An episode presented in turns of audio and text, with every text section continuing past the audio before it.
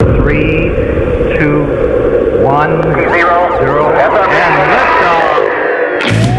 From somewhere in Paris City, in direct live with Edits, it's Under Trois Soleil.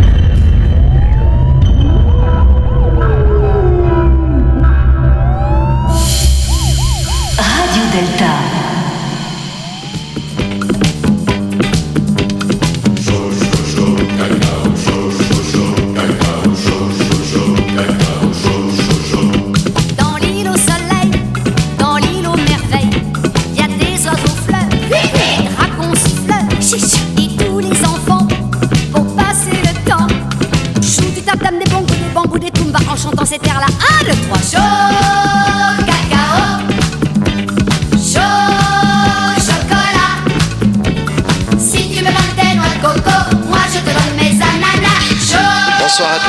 Bonsoir à tous. On commence cette émission en direct sur Radio Delta avec Annie Cordy qui nous chante euh, Chaud Chaud Chocolat. Pourquoi Annie Cordy? Ben, On va le voir ce soir euh, en, en direct avec notre invité Manuel Bonsoir. Annie Cordy. Bonsoir Annie Cordy qui nous a quitté il y a peu de temps avec cette chanson magnifique qui, a- qui a fait scandale en son temps et il y avait même sur Twitter un hashtag qui s'appelait Annie Cordy. On va voir pourquoi et comment. Alors ce soir euh, justement sur Radio Delta et dans 1, 2, 3 Soleil on va, on va parler de wokisme et de cancel culture, je prononce ça à la française, ou encore de la culture de l'annulation. C'est un sujet qui, qui nous fait souvent bondir, qui nous fait frémir, on comprend pas tout, ça vient des États-Unis, donc c'est à la fois excitant et inquiétant. Et ça remue beaucoup, ça remue beaucoup dans les médias, ça remue dans les universités, ça remue dans les centres de recherche, ça remue chez les sociologues, les philosophes, les politiques. On va voir ça ce soir avec euh, nos chroniqueurs et nos invités. Alors autour de la table ce soir, ben, nous avons euh, Jocelyn Morand. Bonsoir Jocelyn. Bonsoir Philippe. Toujours fidèle au poste, toujours prêt à, à nous parler euh, d'éthique, mais ce soir je crois que ça va être autre chose que de Jocelyn, hein. Jocelyn Morin qui n'a pas de pied ce soir. Il n'a pas de pied de micro, mais c'est pas grave.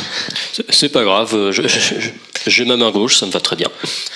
Igor, bonsoir Igor. Bonsoir Philippe. Igor, l'homme qui euh, change de, de pseudo sur Facebook à peu près toutes les demi-heures. Mais Moi, non, j'ai mais du non. mal à vous retrouver sur Facebook, Igor. hein, Eh quand oui, même, c'est hein. fait pour. Bonsoir Viviane, Viviane Bensoussan. Bonsoir tout le monde, et Philippe en particulier. Ah ben oui, bonsoir. Vous allez nous Et parler nous, euh, tout à l'heure aussi du poste. Et à part, je crois que ce soir, on va avoir un truc exceptionnel à 20h30 précise. On va avoir un rendez-vous téléphonique. Absolument, avec euh, nos sœurs de la Grande Loge féminine de France qui sont parties, qui ont quitté Paris ce matin en convoi pour apporter des produits et des biens euh, en Ukraine. Et elles sont actuellement sur la route. Je viens d'avoir. Elles sont en Allemagne. Elles sont normalement, elles doivent atteindre euh, la Pologne euh, dans la nuit. Et on pourra leur téléphoner tout à l'heure à 20h30. On va faire un appel en direct et puis on va leur poser Exactement. euh, des questions sur euh, cette initiative. c'est- exceptionnel ce qu'elles font. C'est exceptionnel et on, les, on leur dit bravo et on les encourage euh, à distance. Euh, je, je crois que c'est pas une initiative de la Grande Loge féminine de France, on, on le verra en détail tout à l'heure, hein, mais c'est une initiative personnelle, mais ce sont des sœurs de la Grande Loge féminine de Ce France. sont que des sœurs de la Grande Loge féminine de France. C'est une logistique qui est très difficile à mettre en place et c'est pourquoi, euh, à travers une autre association, ce sont, ces sœurs ont pris l'initiative de faire cela parce que c'est très compliqué pour les obédiences de mettre en place ce genre de, de convoi. Alors nous avons toujours fidèle au poste euh, Gilles, euh, Gilles à la technique. Bonsoir. Gilles. Bonsoir Philippe. Tu m'as retiré mon buzzer. Euh, Oui, j'ai retiré. Alors Gilles vient, vient- alors je vais, je vais faire écouter ça à nos auditeurs. Gilles a acheté un une espèce de truc terrible, c'est un cube rouge avec un demi-nez de clown rouge. C'est un buzzer. Quand on appuie, ça fait Ça Voilà. s'appelle un buzzer, mais je vais retirer parce que sinon il va appuyer dessus toute Mais non, c'est- les- non. Ah bon, je, je donne à Gilles. En fait, tu vas nous expliquer pourquoi le buzzer. Le buzzer, c'est pour, euh, c'est pour euh, ceux qui ris- se risqueraient à prononcer le mot rebondir au cours de l'émission. Voilà. Mot parce qui que- est banni de toute l'émission. Et puis euh, on a également, alors qui n'est pas avec nous, Alexandre, qui nous a enregistré une chronique euh, qui qu'on diffusera tout à l'heure, euh, qui est une chronique, une chronique sur en particulier la guerre, euh, la, la- la campagne présidentielle et la, la guerre en Ukraine et son, son ressenti par rapport à tout ça. Comme vous imaginez, ça sera pas une chronique de joie de vivre. Je crois que nous aurons BHL aussi, non En direct. Oui, et puis il tag beaucoup en ce moment, je crois. Et puis, euh, évidemment, à 21h, euh, la petite histoire de Mitch. Tout à fait, la petite histoire de Mitch. Voilà, Je 21 veux dire, heures. Voilà. C'est une rediff de Mitch parce que Mitch a oublié que ce soir on était vendredi. Et voilà, Donc il m'a dit tu rediffes diffuse une, une petite histoire de Mitch. C'est pas grave, les auditeurs avaient oublié. Et puis nous avons également ce soir le grand plaisir d'accueillir euh, Emmanuel Pierrat. Bonsoir Emmanuel. Bonsoir Philippe. Alors vous êtes, j'ai presque dire, un habitué de Radio Delta. Je viens aussi euh, souvent que je publie des livres, c'est-à-dire à peu près tous les 15 jours. Alors là, là vous m'ôtez vous m'ôtez la réplique parce que j'allais dire Emmanuel publie à peu près un livre tous les tous les 15 jours et on pourrait et comme nous on fait que seulement une émission tous les mois, Oui, oui. on pourrait faire une émission avec deux livres. Mais bon, on a aussi d'autres sujets, il y a aussi d'autres personnes qui viennent à Radio Delta Emmanuel. D'autres personnes publient des livres. Oui, ça existe aussi.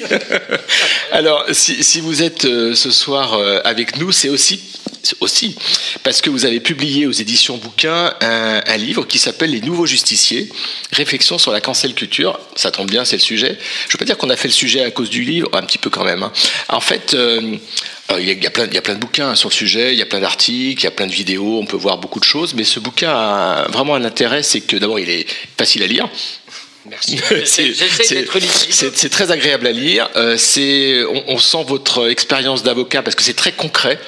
Hein, c'est pas de la jurisprudence, mais c'est beaucoup de cas concrets qui sont qui sont détaillés, qui sont expliqués, qui sont d'abord donnés à, à lire, puisque évidemment euh, on, on voit tous à peu près ce que ça ça recoupe cette notion de wokisme et de cancel culture. On va le voir euh, tout de suite, mais on a besoin évidemment de s'appuyer sur des cas concrets. Par exemple, celui qu'on a évoqué, qu'on va évoquer avec Annie Cordy.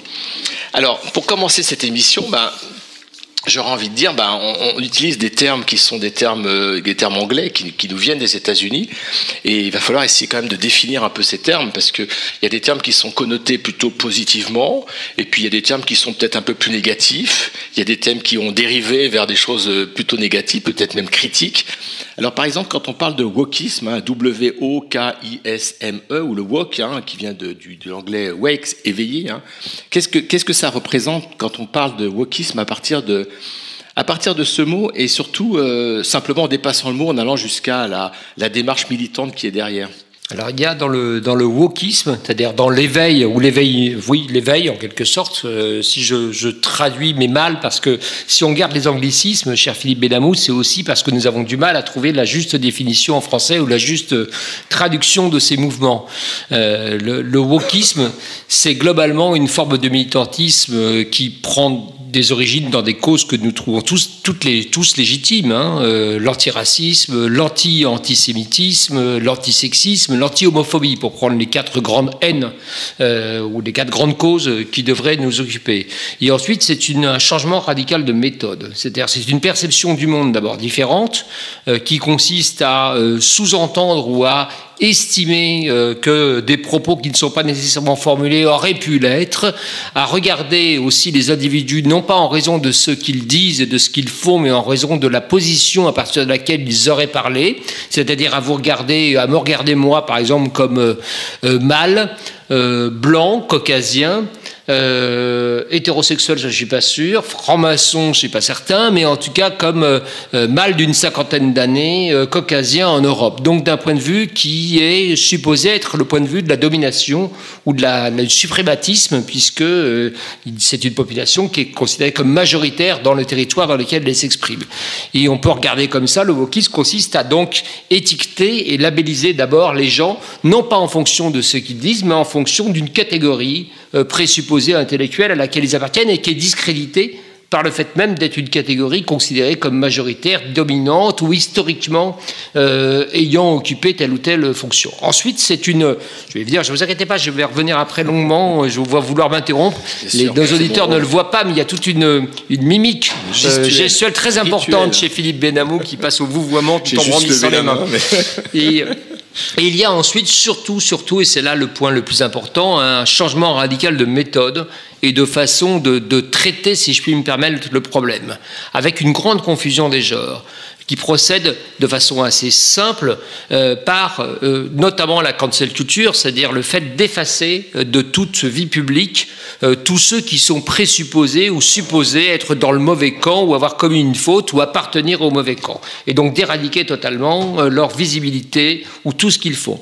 Des exemples, vous en avez cité. Alors ça peut être pas Annie sur une chanson, parce qu'elle n'a pas été ensuite, euh, si je puis me permettre, boycottée euh, toute sa vie, mais c'est par exemple un cas que tout le monde connaît, Roman Polanski. Je dépasse largement le cas, euh, l'affaire, puisqu'il n'a pas été jugé, que donc nous n'en savons rien. Nous ne sommes ni la, la plaignante d'origine, ni Roman Polanski. Plaçons-nous de l'extérieur. Et qui consiste donc à dire, c'est par résumé ou par raccourci, que cet homme a violé quelqu'un ou agressé sexuellement quelqu'un, et que par conséquent ensuite, aucun de ces films n'est visible. Le J'accuse n'aurait jamais dû être produit, et puis ensuite à vouloir contester la remise d'un César en l'occurrence, et désormais c'est euh, évidemment la seule référence au Polanski qui est considérée comme problématique, et, l'anéantissement de la possibilité pour un cinéaste, un écrivain, une femme ou un homme d'entreprise, peu importe, de continuer euh, sa carrière professionnelle ou publique. Mais on est d'accord avec ça. Mais à l'origine, quand même, le wokisme, c'était quand même un, mouvement assez légitime. C'est sa destinée. C'est ce que je disais tout à l'heure. À faire prendre conscience à des minorités, d'abord qu'ils sont des minorités, mais ça on peut l'imaginer assez vite, mais finalement ils ne sont des minorités que parce qu'il y a une majorité, que parce qu'il y a une domination, que parce que ça peut être l'homme blanc hétérosexuel de plus de 50 ans, mais il y a d'autres types de, de, domination. Donc ça finalement, on se dirait, mais par rapport à la culture qu'on partage ici, ben c'est très bien que les minorités. Le wokisme ne consiste pas euh, uniquement à faire la promotion des minorités et de l'égalité des droits. Il consiste à accuser ceux qui sont majoritaires ou ceux qui ne sont pas dans les, minorités d'être par supposition et par préjugé contre ces minorités c'est-à-dire à renverser euh, radicalement une, lecture du monde et considérer que vous êtes présumé coupable à partir du moment où vous n'êtes pas dans le camp de cette minorité. Euh, c'est donc une façon de, regarder le monde qui est intéressante dans les, causes, encore une fois, hein, ne nous trompons pas, l'antiracisme, l'anti-antisémitisme, le sexisme, l'homophobie, enfin ces quatre points cardinaux qui, selon moi, sont les points les plus importants euh, dans, l'idée d'une vie partagée et, citoyenne et intelligente et, paisible ou pacifiée. Ce sont ces quatre euh, armes ou ces quatre luttes, si je puis me permettre, qui sont travesties euh, par des méthodes et une façon de stigmatiser euh, ce qui est supposé être un adversaire qui ne l'est pas du tout ou pas nécessairement, par une sorte d'anéantissement général, qui procède par la cancel culture, qui procède aussi par une grande confusion entre l'œuvre et la vie, ou en tout cas le, le, fait, les créations, euh, notamment culturelles et intellectuelles, parce que moi je m'intéresse beaucoup dans mon livre, euh, ce livre Les Nouveaux Justiciers, réflexion sur la cancel culture aux créateurs que je défends, euh, et donc à la façon dont on confond leur vie et leur œuvre. C'est-à-dire si un homme ou une femme a péché, entre guillemets, ou commis une faute, même pas juridique, mais simplement morale aux yeux des militants woke, alors on considère que tous ces livres doivent être virés d'une bibliothèque, ses films déprogrammés, sa musique non, non diffusée, sur une radio et son nom au nid de toute manifestation publique. Ça procède aussi d'un procès dans ce qu'on appelle l'appropriation culturelle, c'est-à-dire qui consiste à dire, puisque vous êtes dans la majorité éventuellement caucasienne ou peu importe, ou indienne, ou j'en sais rien, ou soudanaise, ou Soudan, peu importe, à chaque fois, c'est le point de vue, c'est de considérer qu'il y a une majorité, ou en tout cas une oppression. Et donc, si vous êtes dans cette majorité, vous ne pouvez pas vous emparer de l'histoire ou d'une œuvre euh, qui porterait sur la minorité. Si vous êtes un auteur euh, hétérosexuel blanc, vous ne pouvez pas écrire sur une jeune femme lesbienne. Et a priori, sur une. L'exemple eh de la traduction d'un. La traduction de, de, euh, de, la, de, la, de la très bonne poétesse par ailleurs, qui c'est pas la question, euh, euh, afro-américaine euh, qui a récité son magnifique poème lors de, de, la l'intronisation, enfin pardon, pas l'intronisation, la prestation d'Obama. non, pas d'Obama, si je puis me permettre. On est bien plus tard. Vous êtes resté bloqué en 2000, il, y a, il, y a, quelques années. Tony, Morrison. Non, non, non, non. On parle de la Amanda Gorman, pardon, d'une très jeune femme qui a reçu le, les, les palmes en quelque sorte de meilleure jeune poétesse des États-Unis et qui a, euh, lors de la, cérémonie, enfin de la pré-cérémonie, pardon, d'annonce des, résultats euh, devant la Maison Blanche, euh, récité un long poème. Ce poème a suscité un très fort engouement de la part du public et des journalistes regardant cette jeune poétesse noire non traduite. Et donc s'est posé ensuite la question des traductions. Les traducteurs du monde entier, ce sont les éditeurs se sont emparés de ce texte, ont demandé les droits, et là, d'un seul coup, dans une espèce d'auto-flagellation, les éditeurs se sont mis à penser dans beaucoup de pays, notamment aux Pays-Bas, notamment en Allemagne, notamment en Espagne, qu'il n'était pas possible qu'une jeune poétesse noire, euh, américaine noire, soit traduite par quelqu'un d'autre qu'une éventuellement une femme et une femme noire. Ce qui est une, évidemment une grande confusion, même une confusion simplement entre l'histoire des Afro-Américains et puis l'histoire des Noirs en Europe, enfin peu importe, c'est une confusion générale et qui consiste donc à n'autoriser une traduction que par quelqu'un qui est supposé avoir vécu la même expérience ou avoir la même légitimité. C'est une chose qu'on retrouve, cette, cette notion d'appropriation culturelle, sur des tableaux qu'on décroche des musées à Manchester, par exemple en Grande-Bretagne, qui représentent une scène africaine en disant l'auteur n'est pas africain, il n'a aucune possibilité d'évoquer cette scène et donc doit être éradiqué. C'est ce qu'on retrouve dans une pièce de théâtre à New York euh, qui parle de la vie homosexuelle et on dit le metteur en scène n'est pas homosexuel, il ne peut donc pas montrer cette pièce. Dernier exemple, Catherine Bigelow, réalisatrice américaine, fait un film qui s'appelle Detroit euh, sur Détroit et les émeutes euh, urbaines, notamment avec des jeunes Afro-américains contre la police blanche. Et comme elle est blanche euh, et, euh, et pas afro-américaine, elle délég- délégitimisée, si je puis me permettre, dans le fait de réaliser ce film, et elle est ostratisée euh, parce qu'elle n'est pas noire et qu'elle n'aurait donc pas dû s'emparer d'un sujet qui aurait dû être réservé aux noirs. En clair, ça revient à ce qu'on appelait l'apartheid en Afrique du Sud, c'est-à-dire à considérer que des gens doivent vivre dans leur seule communauté, ne doivent pas en sortir. Les films noirs sont filmés par des noirs, les œuvres blanches écrites par des et ainsi de suite. Et il n'y a donc pas de. Donc en fait, un, un mouvement qui voulait dénoncer le racisme devient finalement. euh, C'est le paradoxe de ce, de ce mouvement. Et ce qui est intéressant aussi de- dans ce mouvement, c'est qu'il naît non pas des extrêmes euh, de la société, non pas des extrêmes, je veux dire, politiques ou religieux de l'extrême droite ou de l'extrême gauche qui avaient l'habitude euh, de s'attaquer aux œuvres sur un point de vue moral. Il vient, on va dire, de, de la société de ce qu'on pourrait appeler nos amis d'origine, c'est-à-dire les militants des droits humains, les hommes, les femmes, plutôt à l'origine, on va dire, positionnés sur un échiquier politique avec des valeurs progressistes et qui, sans s'en rendre compte, deviennent des euh, censeurs en chef en désignant à la vindicte générale des œuvres, des créations, des créateurs, des créatrices, dans une espèce de folie où on confond le, but, entre guillemets, en tout cas les, causes légitimes, avec de très mauvais moyens. Est-ce qu'on qu'on peut pas dire quand même, en, essayant de trouver un, un côté positif à ce mouvement, qu'elle a fait émerger des paroles qui étaient jusqu'à présent euh, plutôt euh, pas écoutées? Non, mais Le fait de faire émerger des paroles et de pointer le doigt sur un certain nombre de problèmes fait partie d'une démarche évidemment passionnante et intéressante.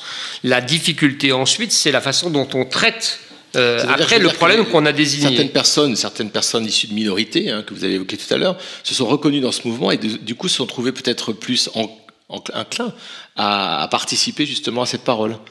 Parce qu'il y avait ce mouvement qui les portait en quelque sorte. Nous en sommes d'accord, mais comme tous les mouvements populistes, c'est un mouvement qui est dans le grand flou et dans la vindicte générale, dans une espèce de revanche sans discernement, et qui consiste donc plutôt qu'à traiter un problème par la racine et à choisir des méthodes qui peuvent passer par la pédagogie, par l'éducation, par tout ce que vous voudrez, qui consiste à dire, plutôt que de, de- donc de- d'essayer de trouver une solution sociétale à un problème, à dire éradiquons celui qui représente le problème.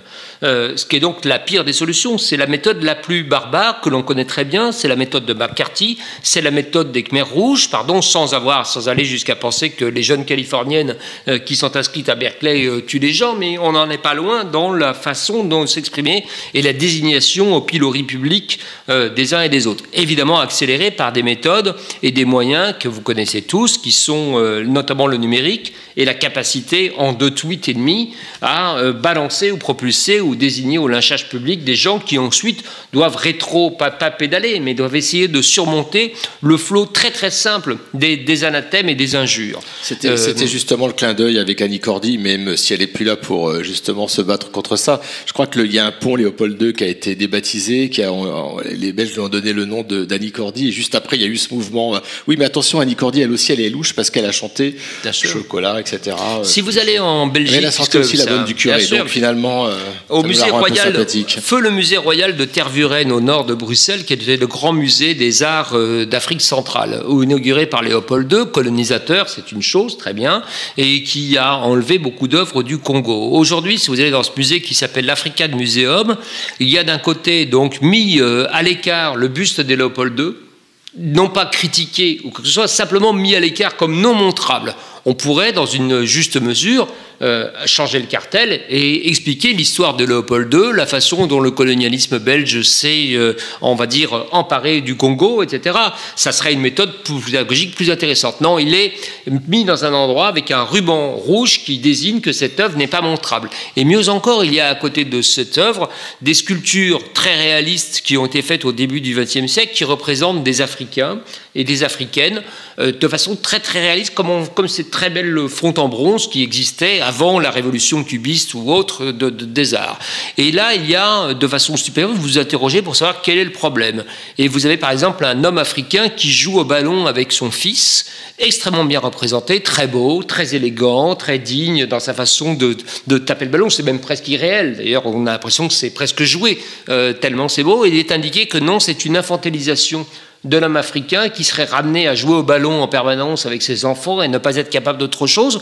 Et donc c'est une lecture, on va dire, plus que réductrice de ce qu'était l'œuvre de départ. Et cette œuvre donc est considérée comme bannie et non montrable et elle est mise de côté. L'absurdité va jusqu'à montrer, par exemple, un homme léopard, c'est une, une secte, si je puis me permettre, politique, etc., qui a été très indépendantiste contre les, les colons belges, qu'on connaît bien par Tintin euh, notamment avec les griffes de l'homme léopard. Et cette statue qui représente un homme léopard, qui est pour moi le militant même de la cause indépendantiste et anticoloniale, est mise de côté, considérée comme un rapport entre l'animalité et l'africain, qui serait donc le réduire à un léopard ou à un animal, ce que nous sommes d'ailleurs par ailleurs, hein, euh, êtres humains. Mais donc c'est une lecture simpliste absurde, idiote, qui va contre l'intelligence, contre l'éducation, contre le discernement. Et évidemment, il est toujours plus facile de dire euh, tuez-le que de dire réfléchissez à son problème. Alors justement, tous ces mouvements et tous les exemples que vous avez donnés, Comment ils sont reçus dans la, par le public, par la majorité du public? Je ne parle pas des gens qui sont typiquement concernés. Souvent, ils sont pris, allez, je veux dire, ils sont pris un peu à la rigolade. Évidemment, il y a un, il y a un, décalage. extrême. On dit, oh là, ça vient des États-Unis, c'est encore un mouvement. Il faut reprendre, il faut reprendre quand même la, lente, la lente progression de ce mouvement. Il naît où? dans les, universités. Il naît dans les campus américains. Il naît dans les campus américains qui sont, euh, comme vous le savez, dans même, je pense, discriminants, puisque euh, s'il n'avait pas de bourse, vous êtes bon pour payer au minimum 50 000 à 100 000 dollars par an. Donc, aucun euh, système parental normal ne peut survivre au, système des campus américains. Donc c'est une élite euh, qui se retrouve dans ces campus et une élite euh, bien pensante et culpabilisatrice qui pense qu'il faut faire le procès de la société qui les a portés là pour pouvoir avancer. Et donc ce sont des jeunes gens et des jeunes filles, à Berkeley notamment, à Yale, dans des grandes universités, à Princeton, qui, très bien nantis, pensent qu'il est intéressant de boycotter tel ou tel cours ou d'interdire à un professeur d'évoquer tel ou tel mot ou par exemple de voir dans l'université euh, historiquement des statuts qui représentent les donateurs, comme bien même été-il esclavagistes, simplement pour Mais c'est un mouvement marginal C'est un, mouvement, très marginal, très marginal, évidemment très marginal. Alors il est simplement, il a une surface de visibilité extrêmement forte. Pourquoi? Parce que c'est la légitimité, si je puis me permettre, du campus et de l'intellectuel américain. Et nous n'allons pas, euh, d'ailleurs, euh, moi, je ne pense pas qu'il faille. Ce, mouvement est né surtout dans les années Trumpistes. Hein. Euh, c'est un mouvement ancien, mais qui a pris vraiment une, une force très importante pendant le mandat euh, de, Donald Trump. Donc, on ne va pas se mettre à, plaindre, pardonnez-moi, Donald Trump ou être du camp des réacs. Hein. Il faut être toujours très prudent quand on parle de ça, parce que très très vite, si vous critiquez le wokisme comme on critiquait avant le politiquement correct, vous donnez l'impression très vite, pour des esprits très très rapides et mal lunés, d'être du côté d'Éric Zemmour ou des pires gris, si je puis me permettre, populiste et que la société malheureusement connaît. Donc il ne faut pas se tromper. On peut critiquer euh, le wokisme sans être du côté euh, ou de Donald Trump ou du Ku on peut m'apporter les, pires délires. Donc ce, mouvement naît sur les campus américains, il est très vite transféré sur les campus français. Pourquoi? Parce qu'il existe des visiting professors, c'est-à-dire des universitaires français qui vont aux États-Unis de façon régulière, j'en connais un bon nombre, et qui donc s'irriguent ou se pompent, si je puis me permettre, pompent leur énergie à, l'autre des campus américains. Et après, après importent dans des campus français, euh, d'abord à commencer par des facs parisiennes, hein, euh, la fac de Paris 8 Saint-Denis, la fac de Viltaneux, c'est-à-dire les plus euh, tournées vers les études nord-américaines de genre et de race, et très très vite une dérive universitaire qui vient, on va dire, euh, euh, en collusion ou euh, transpirer de façon évidente chez un certain nombre de journalistes. Pour faire très simple, ce sont trois journaux qui aujourd'hui portent l'étendard du wokisme et de la cancel culture dans leur page avec des contradictions rédactionnelles. C'est d'abord Mediapart, euh, qui est devenu l'outil euh, par Edoui Plenel d'une espèce d'éradication de la société dans laquelle il y a maintenant une gender editor, c'est-à-dire une femme qui est chargée de surveiller les pages et d'appliquer l'écriture inclusive à toutes les pages et de veiller à ce que soient bien représentées toutes les minorités dans les articles. Ce qui veut dire que si vous écrivez un article sur la société française, vous devez y inclure, comme dans un casting, un minimum de quotas, euh, si je puis me permettre, de gens qui seraient d'origine euh, africaine, des pays de l'Est, peu m'importe, d'homosexuels, de femmes. Donc c'est une absurdité complète. Mais c'est désormais un journal d'information dans, lequel quelqu'un relie et oriente euh, les articles des journalistes. C'est évidemment relayé beaucoup par Libération, journal en perdition, mais qui se fait le chantre euh, du, du wokisme, euh, confondant les idées très intéressantes, souvent des campus américains, avec une traduction beaucoup plus large et vindicative. Et c'est aussi le journal Le Monde, dans lequel il y a une sorte de conflit générationnel entre des pages société dans lesquelles on allume régulièrement des gens avec une sorte de MeToo plus ou moins euh, policé, et de l'autre côté, d'autres journalistes qui essayent dans leurs autres pages de tenir bon. Vous l'avez, la traduction, c'est l'éviction du dessinateur Xavier Gors l'année dernière, qui fait un dessin plus ou moins amusant, ça n'est pas la pingouins, question, avec des pingouins évidemment sur Olivier Duhamel, accusé d'inceste euh, sur son beau-fils, et, euh, et qui donc se retrouve banni du seul fait d'être, d'avoir dessiné sur cette affaire, et donc d'être supposé avoir une quelconque sympathie de près ou de loin avec l'inceste. Et on se retrouve avec une rédaction fracturée en deux, une journal papier qui publie sans problème le dessin, et la rédaction, la rédaction numérique, très orientée euh, nord-américaine et beaucoup plus jeune, qui, elle, considère qu'il est inadmissible qu'il puisse ne serait-ce qu'évoquer euh, ce sujet. Alors, ça tombe bien, euh, Emmanuel, que vous évoquiez euh, justement le wokisme dans les universités américaines, parce qu'on a autour de la table, on a euh, notre frère Igor qui a rencontré une wok. Alors, il voulait nous faire part de son expérience qui a été douloureuse ou réjouissante, Igor? Je... On va voir. Allez, je vous On la parole. Je ne sais pas si elle a été douloureuse. Aïe, aïe, aïe. ou- Voilà. Elle a été particulièrement déconcertante parce qu'effectivement. Il se trouve que, un petit peu malgré moi, euh, dans les confins un petit peu sombres d'un d'un bar de la rue Hamelot vers une heure ou deux du matin, j'ai effectivement été confronté à une wok, une, euh, une vraie de vraie, une de celles qui, bah, sans avoir même ton nom, te pose cette question qui ne se posait pas il y a encore même 10 ou 15 ou 20 ans, et qu'en tout cas on ne se posait absolument pas à Villejuif quand j'étais à l'école primaire, et que nous étions tous entre blanc, noir, jaune, etc., venant d'à peu près du, du, du, du monde entier. Elle me demande, alors qu'on ne se connaissait pas du tout, mais en fait, toi, d'où tu viens? Et là, je la regarde et je lui dis, mais qu'est-ce que ça veut dire? D'où je viens? On pourrait peut-être aller, euh, aller ensemble, ce serait peut-être déjà un tout petit peu plus universel. Et là, je vois ses yeux qui... Petit coquin, petit qui- coquin, voilà, qui, qui percute pas. Elle me dit, parce que tu comprends, moi je suis militante et lesbienne. Et je lui dis, ok, et so what en fait La soirée Parce avait mal commencé. Je ne savais pas euh, d'abord que euh, euh, être lesbienne pouvait signifier penser quelque chose. Donc là, du coup, elle me dit, mais de- voilà. Et, et mais euh, et toi Alors, Du coup, sans même. re- Et toi, es-tu lesbien, c'est ça? Et oui, voilà, c'est ça. Et donc, en fait, on connaissait, on connaissait toujours pas nos prénoms. Et, et me voilà euh, quasiment intimé l'ordre de me, de, de me déconstruire sur place. Alors là, je me dis de deux choses l'une. Soit, effectivement, je lui dis que je suis effectivement cette espèce de, de spécimen un, peu, un, un peu particulier, de mâle blanc, hétérosexuel, tout ce que, tout ce que l'on veut. Et là, je pense que la conversation s'arrête. Ou alors, je lui dis qu'effectivement, il m'est arrivé dans ma vie de, de rencontrer des, des hommes ou des femmes qui n'étaient pas forcément tout à fait hommes ou femmes et d'avoir quelques relations sexuelles avec eux. Et donc, je lui, je, je lui dis cette, cette chose-là. Et là, elle me fait un grand sourire en disant Ah, te- textuellement, ah ben alors, on va pouvoir peut-être parler. Et là, je regarde et je fais Ah ouais, quand même. Au bout d'un moment, je comprends qu'elle a 22 ou 23 ans. Je sais. Bon.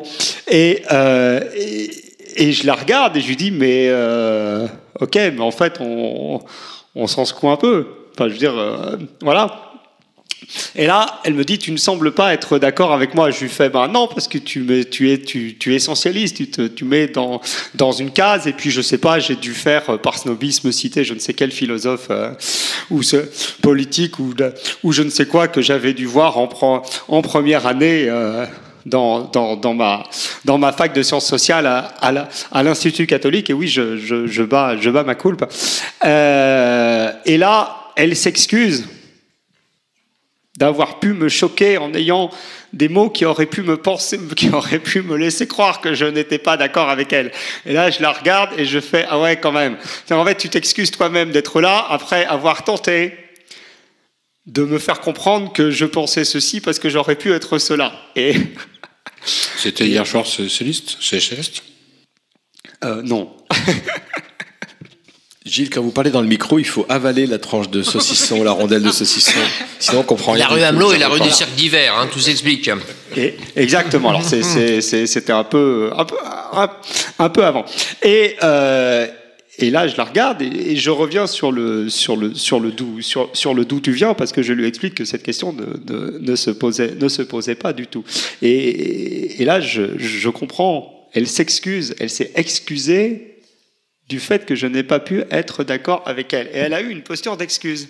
C'est-à-dire qu'elle elle, elle dit Ah, mais je, je suis désolé si je t'ai euh, choqué par, par mes propos. Et là, je lui dis Mais attends, on est en train d'avoir, euh, de tenter d'élever le débat, on ne s'est pas insulté, on n'a pas eu de discours. On est juste en train d'essayer d'échanger sur quelque chose de relativement philosophique, puisque ce sont sur nos propres identités. Et là, je dis, mais on peut être très différents et être d'accord et pas d'accord, mais malgré tout, discuter ensemble, c'est ça le propre même de l'humanité. Et là, elle, euh, elle bon, et là, je comprends qu'il il va y avoir un tout petit, euh, un tout petit problème, parce qu'en fait, elle ne, elle, ne pouvait pas comprendre qu'on puisse, qu'on pouvait discuter au-delà au, au-delà même de nos, de, de, de nos différences potentielles. Au-delà de nous. Et, et, et, et là, j'ai eu, je me suis senti euh, J'ai eu un grand vide en fait devant moi.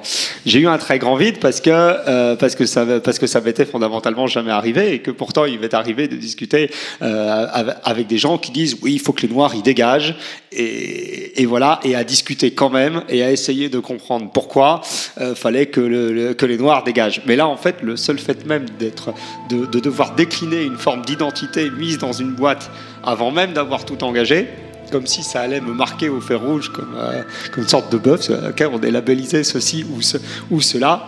Euh, voilà. Alors à la fin de la conversation, j'ai quand même eu son prénom. Ah, voilà. enfin, on va Enfin, savoir. Voilà. Euh, je ne vais pas le dévoiler à l'antenne. Non, bien sûr. Non, mais voilà. Je lui ai laissé un SMS en disant qu'on pourrait échanger dans, dans des conditions euh, différentes. Elle, elle ne m'a jamais, elle ne m'a jamais répondu.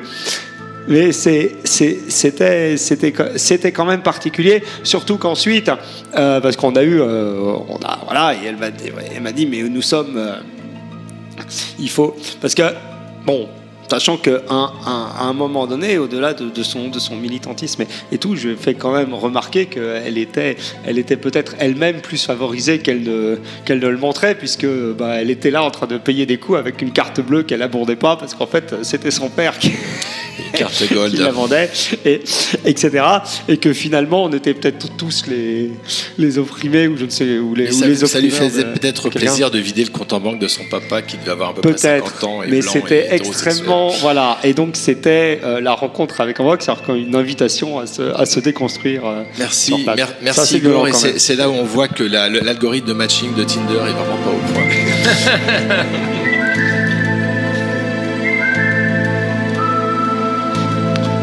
X-Files. Et ensuite, nous allons être en direct avec euh, la Pologne. On t'entend très bien.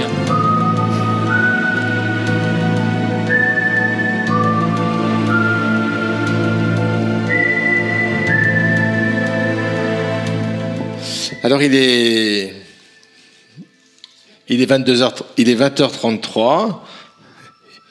Il est, il est 20h33 et comme je le disais au début d'émission, on a un rendez-vous téléphonique avec nos sœurs de la, de la Grande Loge féminine de France qui sont euh, à la frontière entre l'Allemagne ou la Pologne ou la Pologne et l'Ukraine. Je ne sais pas exactement où elles sont. Et on va, on va les appeler non, elles vont pas aller en Ukraine, mais elles vont s'arrêter en Pologne, j'espère pour elles d'ailleurs.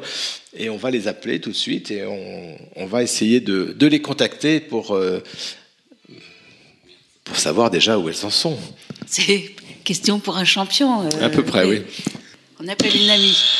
C'était le buzz de Gilles que, qui me démangeait. Ah, ça c'est un peu comme euh, le- les jeux télévisés où on appelle quelqu'un chez lui Allô pour savoir. Oui, bonjour. Oui, allô C'est qui est à l'appareil? C'est Claire ou c'est Joël? Non, c'est Joël. Oui, Bon, Joël bonso- Lecroix. Bonsoir Joël, c'est Philippe avec Bonsoir. toute l'équipe de, de Radio Delta. Donc, vous êtes en direct sur la web radio, de, Radio Bonsoir, ma Delta. Joël, chérie, c'est Viviane. Bonsoir Viviane. Viviane, avec euh, Gilles, euh, Jocelyn, Igor et Emmanuel. Et on, on avait très très envie de vous avoir au téléphone parce que on a vu votre, euh, les photos du convoi sur Facebook. Viviane euh, m'a m'a dit tiens, faudrait qu'on essaye de les appeler. Alors, vous êtes où exactement? Alors là, on est euh, pas loin de Dresde, en Allemagne. Là, il nous reste 100, 150 km pour atteindre la frontière euh, polonaise déjà. Et- Euh, et ensuite, euh, il nous reste encore 300 km pour arriver jusqu'à jusqu'à Munich, c'est-à-dire l'autre. Et, et- et donc vous avez euh, vous avez embarqué euh, avec une, un camion ou une camionnette un certain nombre d'objets qui sont d'objets de, de vêtements. Je crois qu'il y a plusieurs camions, hein, Il y a plusieurs camions, je crois. hein. Bah, Ouais, c'est ça. On a, on a sept, euh, sept véhicules euh, utilitaires. Et donc, on a embarqué euh, ben, beaucoup, beaucoup de choses. Hein, du, euh, de l'hygiène enfant, de l'hygiène euh, adulte, femmes euh, et hommes, des médicaments, mais aussi euh, du matériel médical. Euh, parce qu'on a un des véhicules qui va s'approcher de la de la frontière pour remettre à une association tout ce matériel médical parce que eux ils vont de l'autre côté de la frontière pour soigner les blessés. Donc euh, comme on a eu un petit peu leur euh, leur liste de matériel, on, on a pu euh, comme on a eu pas mal de dons financiers acheter en, en pharmacie tout- tout ce matériel. Alors c'est pas du matériel lourd, hein, mais c'est des seringues, des perfusions, on a de l'insuline, on a on a pas mal de choses. D'accord. Et, ça, ça qu'on se posait la question justement entre nous de savoir si c'était une action de la Grande Loge féminine de France ou bien c'est une action des sœurs de la Grande Loge féminine de France, qui n'est pas tout à fait la même chose, même si euh, l'esprit est le même certainement. Oui, oui, tout à fait. Alors, c'est pas du tout une action de la Grande Loge féminine de France, c'est une action, euh, une initiative euh, de sœurs à titre personnel qui se sont engagées dans l'ancien projet. En toute modestie, c'est moi qui l'ai lancé, puis ensuite, euh, et puis ensuite, ben, en fait, ça fait une vraie traînée de poudre et, et des sœurs euh, de, de la France entière ont, ont souhaité participer d'une façon alors euh, soit par des dons financiers, mais aussi par, par des dons matériels. On a reçu des, des colis euh, du sud, du sud-ouest, euh, le nord euh, nous a rejoint, l'ouest nous a rejoint, l'est nous a rejoint, Paris aussi évidemment.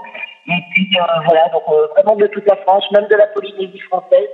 On a, euh, on a mis un soutien à la Polynésie française. Donc, Joël, comment ça va se passer lorsque vous allez arriver en Pologne la, la, la, la, transmission de tous ces produits, comment ça va se passer pour l'Ukraine? Alors comment ça va se passer en fait quand on va arriver euh, Dès demain matin, on va servir une première association qui le Kamienica 58. En fait, c'est un, on va dire c'est un centre euh, qui a plusieurs points dans la ville euh, de rassemblement d'Ukrainiens euh, réfugiés, d'orphelins euh, essentiellement, et donc on va leur distribuer euh, directement à, à ces centres hein, via la présidence de cette association. On va se rendre dans chacun des centres et on va distribuer euh, ce qu'on a prévu de nos camions euh, pour ces centres. Ensuite, on va se séparer. Il y a deux véhicules qui vont passer sur la frontière, comme je l'ai dit, pour aller apporter euh, euh, du matériel médical. Et les cinq autres véhicules vont aller vers Varsovie et la région de, de la périphérie Varsovie euh, pour remettre à, trois ou quatre, il y a quatre, quatre associations, et bien euh, tout ce qui va nous rester en, termes de, matériel, d'hygiène enfant, femmes, de vêtements, de jouets, de police. Euh, on, va vers un gros centre qui s'appelle euh, euh, et qui, euh, qui a 200, 200 couchages et qui a vocation à garder euh, sur place les Ukrainiennes et les Ukrainiens qui sont présents et, et même à mettre en place de la scolarisation pour les enfants. Donc on a aussi quelques cartons de scolarisation pour les enfants. Vous êtes combien de filles là dans, le, con- dans les convois? Eh bien, on est, on est 18. Et, Ah oui, quand 18, on a, on a deux, deux, deux garçons avec nous hein, qui sont, qui sont Bah, pas pour- des, pour des porter frères. les- Et les on a. non, non, non, non, c'est sympa, ils nous aident à conduire. Et on a euh, un journaliste de l'AFP qui a souhaité euh, être avec nous euh, pendant euh, tout le voyage. C'est c'est euh, c'est impressionnant et puis c'est je trouve ça émouvant comme action parce que c'est vraiment euh, euh, juste ça nous aurait fait plaisir à toutes euh, et à tous je crois de participer et on aurait aimé faire la même chose. Et donc euh, moi je me projette dans ce que tu as fait dans ce que Claire a fait dans ce que vous avez toutes fait et je enfin moi je suis très émue je trouve ça extraordinaire. Vraiment je tenais à le dire parce que c'est euh, c'est pas de la flagornerie, c'est vraiment euh, une, énorme émotion de penser à ce convoi qui s'ébranle vers euh, euh, vers des territoires euh, en guerre et on n'aurait jamais pensé que ça puisse arriver en 2022 en Europe euh, après ce qu'on a connu euh, il y a au siècle dernier.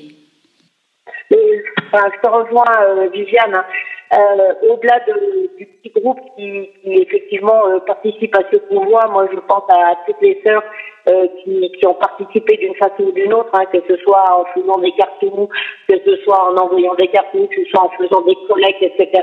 Il y a une euh, il y a une énergie, une fraternité qui est énorme et impressionnante, euh, je te dis, dans toute la France. Et, et vraiment, quand on, on, a vu le camion s'ébranler, enfin, les, les, le convoi s'ébranler avec les, les sept véhicules, ça nous a donné la chair de poule. Et, et vraiment, on est associés euh, toutes faites et, et de manière générale, euh, voilà, toutes les sœurs et, les frères qui nous ont aidés, et puis, et puis aussi les profanes, hein, soyons clairs, hein, les amis, enfin, tous ceux qui ont voulu participer à cette chaîne de solidarité. Et c'est... Euh, voilà, et on- je pense que notre émotion, elle sera encore plus forte demain quand on va, on va pouvoir s'approcher des associations, discuter avec les personnes, euh, voilà. Ouais.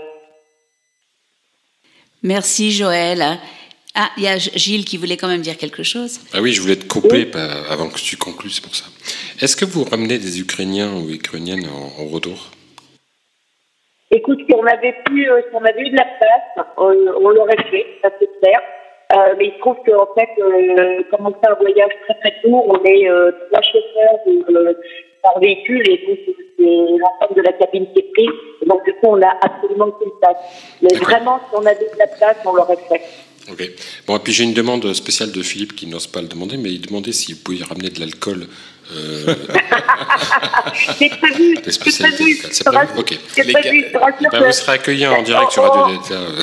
Non, mais en- Avec, avec, avec grand plaisir, on viendra. Mais on a déjà des demandes, Ah bah oui. on a déjà des demandes pour ramener de la vodka. Certaines ont dit, ok, on vous aide, on fait des cartons, on fait le prix. Ah, ramène il de la savait que si vous ramenez de la vodka sur Radio Delta, vous êtes les La bienvenus. mais Zubrovska constamment. bison, s'il te plaît. ce- ceci dit, euh, dit quoi, J'ai été dit de la Zubrovska bison, herbe de bison. Ok. Eh ben, écoute, on en ramène et volontiers, Non, je, on plais- viendra. on je viendra plaisante. Revenez-nous. Revenez-nous en forme, en bonne santé. Ne prenez pas de risques. Ce que vous avez fait, c'est déjà extraordinaire. Et je crois que toute l'équipe ici, et moi en particulier, euh, on est très émus et, et très respectueuse et admirative surtout de votre action euh, spontanée, euh, euh, pleine de cœur. Et, et ça, c'est de la fraternité. Voilà. À côté de ça, euh, le reste, le reste, c'est du détail. et puis je crois Tu sais, qu'on... tu sais que notre opération, s'appelle Mon humanité, voilà, ça résume tout. Et que tout ensemble, euh, qu'on soit ici, là, euh, à Toulon, à la frontière polonaise, qu'on soit euh, partout en métropole, euh, voilà, on est toutes, euh, toutes et tous associés parce que parce que c'est un moment important et parce qu'il fallait être dans l'action et, voilà, quand on y est, et, on y est aussi grâce à vous et encore merci. Je crois que vous illustrez bien ce qu'on dit à, la fin de nos tenues. Il faut porter au dehors l'œuvre commencée dans le temple. Vous l'avez fait, on- vous êtes en train de le faire et on, on vous suit presque en direct. Là, on est très ému, comme disait, comme disait Viviane. Et on, venez à Radio Delta, la prochaine, la prochaine émission, nous raconter votre, j'allais dire votre aventure. C'est pas franchement une aventure, c'est votre, je sais pas, ce que vous avez fait. Voilà, venez, périple, le venez avec grand plaisir. Prenez contact Avec avec, grand euh, avec Viviane et venez nous, nous raconter. Et puis j'espère que en, en diffusant euh, cette, euh, votre voix, euh, vos voix euh, sur Radio Delta, ça peut encourager d'autres euh, d'autres personnes à faire ça. Et puis euh, je crois que encore une fois, c'est toujours, on se dit toujours c'est une petite goutte d'eau, mais voilà, on ne sait pas jusqu'où on peut aller comme ça. Voilà, merci beaucoup. Bon- Exactement. continuez, Merci. bonne route, soyez prudentes, on vous embrasse et nous on va continuer à, à réfléchir de façon très intellectuelle, bien au chaud autour de notre table. Reposez-vous bien et bisous à toutes. Ça marche. Merci, merci de votre soutien, merci de votre aide et puis on vous donnera des nouvelles. Merci. On vous embrasse. Au revoir. Au revoir, Joël. Au revoir. Radio Delta. Pardon. Ça, c'était juste pour pulvériser les oreilles. de- C'était le de Philippe. jingle, parce qu'évidemment, vous êtes sur Radio Delta, 1, 2, 3 Soleil, et on continue notre émission avec notre invité Emmanuel Pierrat, toujours pour parler euh, de wokisme et de cancel culture. Et cancel culture ou culture de l'annulation, c'est ça qu'on dit, hein, je crois. Culture de l'effacement. Ah, l'effacement. je pense plutôt que, l'annulation. Oui, c'est l'effacement public. C'est une grosse gomme, quoi, en fait. Oui, c'est une énorme gomme. C'est ça. Alors, euh, vous avez donné des, des exemples, euh, des exemples. On a parlé. Bon, j'aime bien Annie Cordy parce qu'évidemment, euh, hein, on pense à la bonne du curé aussi. Mais quand elle a chanté la bonne du curé, ça faisait rire tout le monde. Ça, personne s'est dit, mais c'est scandaleux de, de parler de l'Église de cette façon, de parler, euh, de caricaturer. Finalement, c'est c'est un truc, euh, c'est un truc d'époque. Ça. Bon, il n'y avait pas les réseaux sociaux à l'époque, hein. mais euh, les réseaux sociaux, c'est une caisse de résonance ou c'est vraiment ce qui a fait démarrer et perdurer ce phénomène qu'on voit aujourd'hui. Les réseaux sociaux, c'est une chose très intéressante. C'est évidemment euh, pour les partisans de la liberté d'expression le droit pour chacun euh, de prendre pla- passe, pas de place pardon, ou part au débat public. Et évidemment, le revers de la médaille, c'est euh, la spontanéité, l'immédiateté et le raccourcissement des messages. C'est surtout quand on dit les réseaux sociaux, c'est très protéiforme. Ce qui est le plus intéressant et le plus nuisible, c'est sans doute Twitter, sur lequel je suis, comme bon nombre, mais sur lequel le- la réduction à 240 signes euh, d'une pensée ne peut amener évidemment qu'à des raccourcis et, à des anathèmes. Euh, Il n'y a pas de pensée complexe, il n'y a pas de nuance. euh, Il n'y a pas de possibilité de déployer un raisonnement quand vous avez le droit à trois phrases pour traiter d'un problème sociétal et infiniment euh, important. Un exemple, si vous voulez aussi euh, rattacher à l'actualité à nos sœurs qui euh, font ce remarquable dévouement en faveur de l'Ukraine, moi j'observe aussi de l'autre côté, avec effroi, mais je ne suis pas le seul, la façon dont on cancélise, si je puis me permettre, ou on bannit les artistes ou la culture russe. Il y a une grande confusion au motif d'une réaction, d'une émotion extrêmement forte et légitime en faveur de, de ce que vit l'Ukraine, enfin en faveur, pardon, en faveur des Ukrainiens et contre ce que vit l'Ukraine. Euh, vous le savez, on a déprogrammé d'un seul coup euh, des orchestres, euh, des metteurs en scène, euh, des On écrivains. collège, on débaptise Solzhenitsyn, ce qui était une absurdité au motif que Solzhenitsyn, qui a quand même survécu au goulag et écrit l'archive du goulag, évidemment, l'univers du goulag. aurait été décoré par Poutine. Donc voilà, Solzhenitsyn banni des- des- du camp occidental parce qu'il aurait été compromis, etc. Et on somme des artistes russes de se positionner alors que la plupart vivent euh, en, Russie, ont une famille évidemment attaquable, si je puis me permettre, par le régime, et on leur demande de se positionner publiquement lors d'une tournée en disant dites-nous que Poutine est un salaud, alors que ces gens, évidemment, risquent non seulement leur vie, mais que leurs proches risquent leur vie. Et donc, il y a comme ça, des, même dans les moments les plus incroyables, où on pourrait penser que l'ensemble de notre, de notre société euh, se tourne vers euh, l'intelligence, le dynamisme, l'émotion, le militantisme, etc., il y a toujours des esprits chagrins, une machine folle, emballée par les réseaux sociaux, hein, vraiment, et par le numérique, et, euh, qui décide d'annihiler euh, tout ce que peut représenter la, culture russe en littérature, en musique, en cinéma, et euh, de bannir la société russe, en tout cas dans les gens qui nous intéressent, de tout discours public. J'ai peur que cela ne dure et que cela ne dépasse, parce qu'à chaque fois, c'est un phénomène collectif qui dépasse ceux qui l'ont porté au départ. hein. Et c'est là que l'algorithme est extrêmement méchant et néfaste, puisqu'il s'empare d'une émotion et d'une idée et la démultiplie par la croissance, on va dire, euh, du, du logiciel, et donc la rend euh, véritablement implacable et Et puis, totalitaire. et puis en plus, il fonctionne par mots-clés, parce qu'en fait, là, en l'occurrence, c'est le mot-clé russe. Vous êtes russe, donc forcément, vous êtes pro-Poutine, donc anti-ukrainien, donc vous êtes finalement un acteur de la guerre euh, contre. C'est le même phénomène, c'est-à-dire que c'est vous êtes, euh, vous avez plus, de c'est 50 pas- ans, vous êtes blanc, vous êtes forcément dans la domination euh, occidentale masculine. Vous êtes russe, donc vous êtes forcément pro-Poutine. Vous êtes et ainsi de suite et ainsi de suite. Et Donc, vous êtes une sommé. de l'individu finalement c'est ce que disait très bien Igor. hein, c'est un essentialisme qui consiste à dire de quel camp, dans quel camp, c'est même pas de quel camp parles-tu, c'est à quelle catégorie appartient. Je te dirai à quel point tout ce que tu dis est mal. Et finalement, l'individu donc qui pouvait être euh, vu comme un citoyen, c'est-à-dire un, un citoyen de la République où tout le monde était, allez, on va dire tout le monde est égaux hein, dans la République, égal, et euh, tout le monde est égal dans la République. Ouais, Merci euh, Gilles Je- t'en prie. précision Ouais, ouais. euh, orthographico, je vais mettre 10 balles dans la machine, je crois. Euh, et finalement, je suis là. on, on ré- on réduit les, avi- les- les- les individus à une de leurs caractéristiques, et en général une caractéristique qui représente une minorité. Évidemment. Ou une majorité, puisqu'on Avec, parle de l'homme de évidemment, 50 ans. avec la même chose, évidemment, pour la lecture la plus, la plus saisissante, c'est celle de l'histoire aussi, et de la littérature et des arts, c'est-à-dire de regarder par le petit bout de la lorgnette en disant, euh, vous le voyez avec, euh, avec euh, beaucoup, beaucoup de- d'étonnement et d'angoisse, Voltaire aurait écrit trois lignes sur les Juifs quelque part au XVIIIe siècle, donc par conséquent, toute son œuvre doit être bannie. Et, et on procède ainsi, euh, personnage par personnage, en, en déboulonnant et en considérant qu'on ne peut plus faire la part entre la littérature et, euh, et la vie de l'intéressé, mieux encore entre la littérature, la vie de l'intéressé et un événement, une phrase, un geste, quelque chose qui donc suffit à contaminer la totalité de ce qui leur est fait. Et il y a donc une relecture, Céline, évidemment, avec des sous-entendus. Le, le plus marquant pour moi de ces dernières années, c'est par exemple la mise en scène de Carmen en Italie, à Florence, dans un magnifique festival d'opéra, où le metteur en scène dit il faut changer la fin. Euh, C'est-à-dire qu'il faut changer la fin parce que Carmen meurt sous les coups de son amant, et donc il faut que son amant meure sous les coups de Carmen. Pourquoi dit-il? Parce qu'il s'agit d'un féminicide et que le public applaudit un féminicide. Moi, candidement, quand je vais voir Carmen à l'opéra, j'applaudis euh, la cantatrice, le décor, euh, là où l'homme était aux le, d'orchestre, les musiciens, les costumiers, la costumière, peu importe, les, les lumières. Et donc, selon ce metteur en scène, quand on applaudit à la fin de Carmen, on applaudit seulement un féminicide.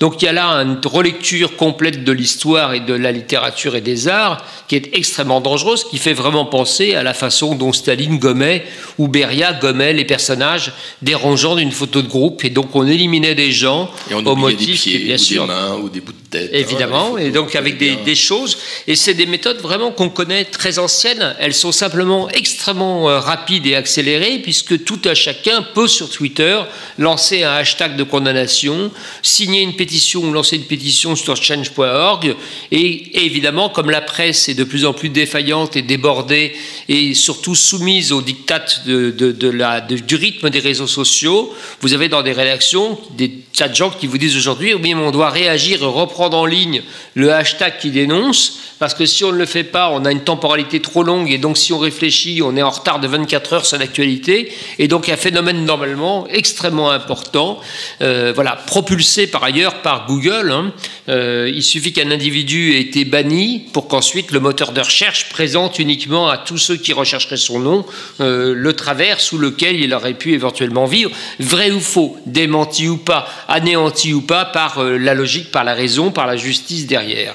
Voilà, vous êtes stigmatisé à vie et porté, euh, sur, euh, et porté sur les fonds baptismaux euh, du numérique comme étant l'incarnation du mal. Jocelyn Morand. Juste un petit complément sur ce que nous a dit Emmanuel. Donc, euh, moi, je vais vous présenter juste très rapidement un ouvrage qui s'appelle Toxic Data, écrit par un mathématicien qui reprend en fait tout ce que nous a décrit notre invité, mais qu'il analyse sous l'angle d'un mathématicien spécialiste des réseaux. Et en fait, il nous démontre qu'à juste une bande de deux ou trois, on peut provoquer une vague de haine de plusieurs millions de, de tweets et de hashtags. Donc, le, C'est vrai- l'effet papillon, mais pas dans le bon sens. hein. ce serait plutôt un effet d'emballement et de chambre d'amplification propre euh, au réseau. Mais je- euh, C'est quoi le titre du Alors, livre Rappelez-nous le titre du L'ouvrage est intitulé Toxic Data et c'est écrit par le mathématicien David Chavalarias, donc qui est mathématicien et chercheur au CNRS. Alors, il est temps d'écouter Viviane pour sa chronique. Viviane, franc-maçonnerie, l'éloge du wokisme, ça alors Oui, Ça va détonner là.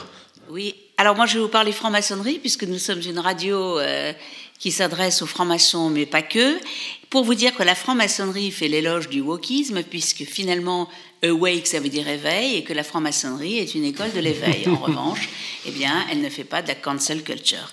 Au sein de nos loges, petits ou grands, blancs ou noirs, chauves ou barbus, valides ou handicapés, bourges ou anards, croyants, athées, apprentis ou au gradé, GLNF ou Géo, sœurs ou frères, hétérosexuels ou homosexuels, toutes les différences que nous ignorons souvent et dont nous n'avons même plus la conscience sont venues nous renforcer à la manière d'un orchestre qui n'existe que par ses musiciens du premier violon au triangle.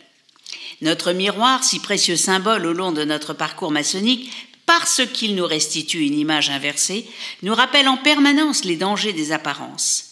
Il nous oblige à une vigilance toujours accentuée en vue de retrouver des traits réels contraires à la virtualité.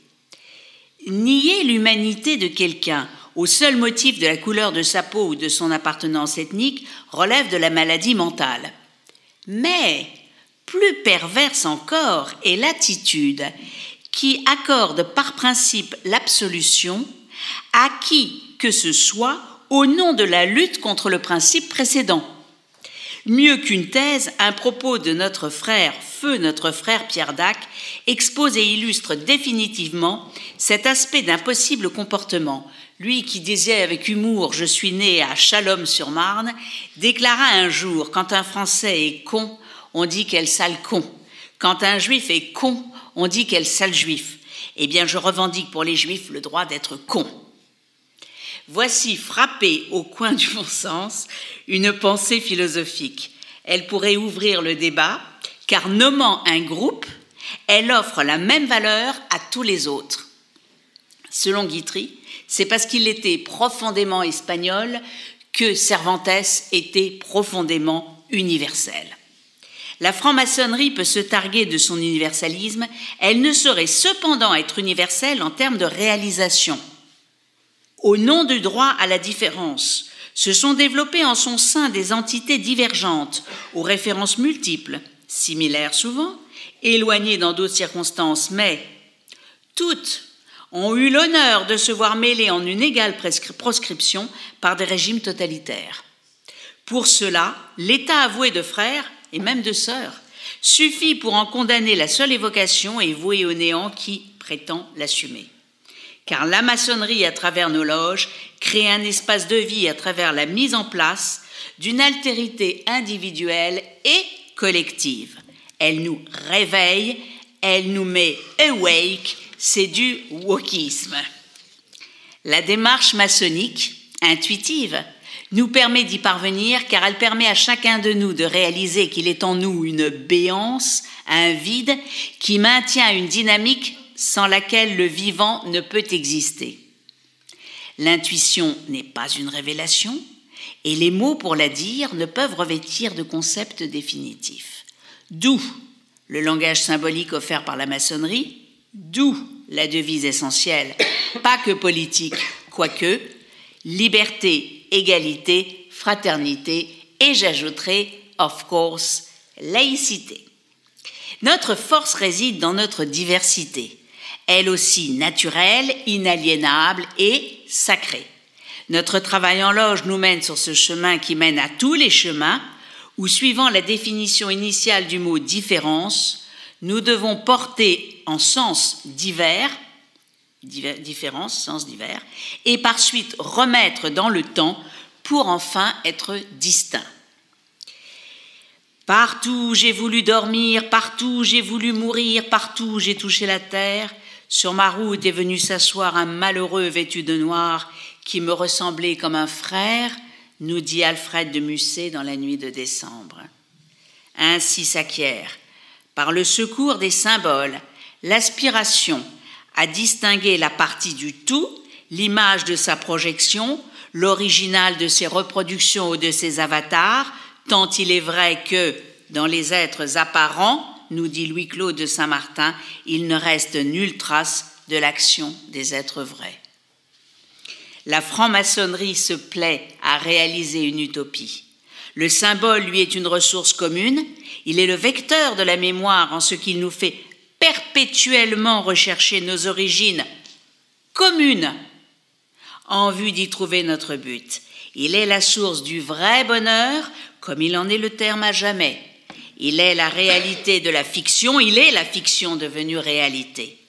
Rappelons-nous, en gardant à l'esprit le miroir que j'ai évoqué ci-dessus, que la maçonnerie, c'est devenir l'œil dont on est issu. C'est l'œil qui permet la perception du monde et qui est le miroir de l'âme. On pourrait dire, quand on entre en maçonnerie comme Aragon, j'arrive où je suis étranger. Le mouvement de réparation incombe aux hommes, avec un H majuscule, bien évidemment, ça inclut les femmes. Le mouvement de réparation incombe aux hommes et à eux seuls.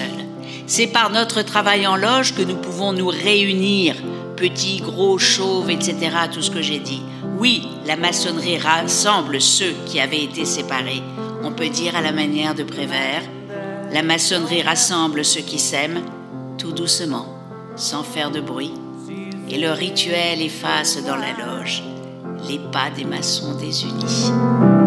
No hell below us.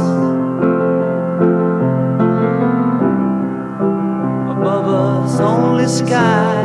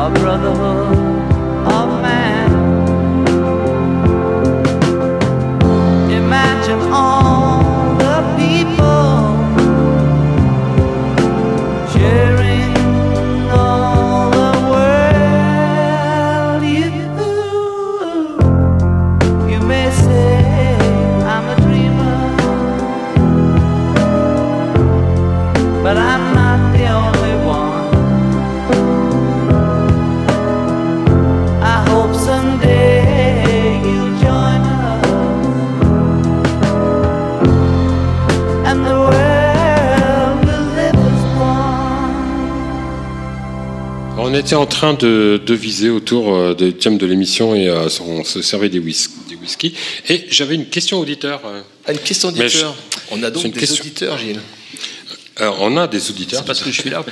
C'est parce qu'Emmanuel C'est est parce là. que- Oui, bien sûr, ouais, je. Alors c'était justement une question pour Emmanuel Pierrat, qui est grand, grand guest collectionneur d'art, donc c'est quelqu'un qui connaît bien Emmanuel, qui disait euh, est-ce que Emmanuel euh, se sent concerné à titre personnel Oui, oui, on écoute. Pas concerné par. C'est la question. Est-ce que tu es concerné à titre personnel Euh, ça- ah, je suis toujours Attends, on concerné et à titre Parce très qu'en fait, c'est personnel. quelqu'un qui est dans le public, parce que j'ai pas trop compris ça. On dirait Pierre Dac, un homme Ouais, ouais. concerné n'est pas Il manque une partie de la question. en état de siège. Oui. Prends le micro, euh, s'il te plaît, audite, cher On a- auditeur. on a un- On est en direct de- et en de public. hein, donc, est euh, Emmanuel, Emmanuel Pirat, dans ce que vous évoquez euh, à propos donc euh, de, de tout le wokisme et des minorités et des gens qui sont légitimes à parler de choses dont ils ne seraient pas obligatoirement concernés, en tant que euh, grand collectionneur et amateur d'art africain, est-ce que vous vous sentez concerné par ce mouvement Alors, cher Bernard, si je comprends très bien la question de, de notre euh, frère Bernard, je pense. euh, ça voilà. doit être un frère parce qu'il traîne ici depuis longtemps. Oui, oui, il me vous voit, mais je pense qu'il est quand même fraternel. Et euh, il s'avère que, cher Bernard, j'ai écrit il y a trois ans un livre qui s'appelle Faut-il rendre les œuvres d'art à l'Afrique Ah, voilà. euh, chez Gallimard et qui, sur 250 pages, répond à cette, euh, cette question et cette interrogation pour le collectionneur d'art africain, l'avocat, le citoyen, conscient et responsable, je l'espère. Et donc, sur la délicate question de savoir ce qu'il faut rendre ou pas, dans quelles conditions éthiques pour euh, faire un clin d'œil à Jocelyn Morand. euh, D'ailleurs, grâce à Radio Delta, je suis devenu le préfacier de son magnifique deuxième livre. Euh, Numéri c'est ici que nous avons, euh, c'est ici que nous avons pactisé, même s'il m'arrive de le croiser dans un temple et de le prendre pour un franc-maçon, c'est grâce à Radio Delta que, euh, et d'une émission que nous avons faite ici, que euh, qu'est né euh, le, le fait de me faire préfacer son Qui était magnifique sur ouvrage. athéisme et éthique. Exactement. Donc à chaque émission, euh, cher Philippe, euh, une- la production d'un ouvrage de Jocelyn Morand et d'une préface d'Emmanuel Pierrat, euh, ou inversement, voilà, ou inversement, ce qui provoque évidemment notre venue à l'émission. Donc, cher Bernard, euh, 250 pages sur le sujet. J'avais déjà écrit un livre il y a de nombreuses années au CNRS, édition, qui s'appelle Faut-il rendre des œuvres d'art tout court sur les spoliations euh, des familles juives, sur les antiquités euh, précolombiennes, sur le Moyen-Orient. Voilà. Oui, oui, et, il m'a semblé légitime quand euh, Emmanuel Macron a, repris la question de la restitution des, œuvres d'art à l'Afrique dans son discours à Ouagadougou en 2018. euh, J'ai proposé à Gallimard de, de plancher, si je puis me permettre, sur ce sujet très confus et qui faisait l'objet uniquement de tribunes extrêmement euh, comment dire, euh, clivante. D'un côté, euh, le directeur de l'Ermitage, euh, le grand musée de Leningrad, qu'on appelle maintenant Saint-Pétersbourg, qui disait Et pourquoi pas rendre les œuvres d'art aux juifs Euh, ce qui était pourquoi une pas. euh, pourquoi pas voilà. Et, euh, et de l'autre côté évidemment ceux qui disent il faut tout rendre à l'Afrique et l'Afrique décidera si elle le veut de jeter à la poubelle puisque chacun des Africains aura le droit de faire ce qu'il veut des œuvres d'art et nous n'acceptons pas la conception occidentale du musée. Donc un débat qui était parti pour être bien délirant. Et moi il m'a semblé nécessaire de reprendre tous les points de vue tous les arguments et de replacer les choses en perspective euh, pour arriver finalement à une conclusion qui est qu'il faut traiter les œuvres au cas par cas qu'il y a autant d'histoires que d'œuvres d'art et qu'on ne doit surtout pas faire payer à l'art l'éventuelle culpabilité ou repentance qui pourrait s'appliquer à la totalité de la colonisation. Je pense qu'il vaut mieux viser euh, Bouygues et les constructions en Afrique euh, subsaharienne, Bolloré et les chemins de fer et la mamie sur les ports que de s'en prendre aux œuvres d'art et aux gens des musées. Voilà un point de vue assez rapide. Tant est collectionneur, il n'est pas totalement hétérosexuel, mais ça peut lui arriver. Voilà. Mais Je- je- Est-ce que je peux rebondir Oui. Ah, un gage, un Voilà. gage pour Viviane qui, a, Très bien. qui vient Le d'utiliser rebond de le Viviane. Voilà, non, moi je voudrais, je voudrais dire deux Rebondir. choses. C'est c'est très intéressant ce que dit euh, notre frère Emmanuel.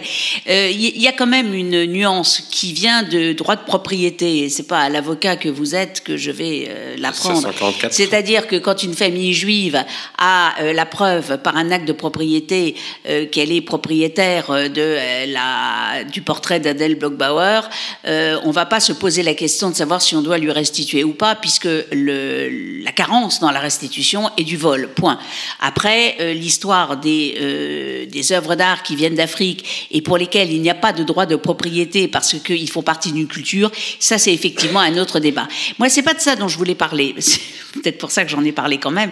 Ce que je voudrais dire, c'est que je pense qu'il faut faire une grande différence entre la, la, la, la rigolade, entre le portrait, entre l'indécence et la haine. C'est-à-dire, je vais prendre les caricatures juives, parce que euh, je me sens plus concernée par cela.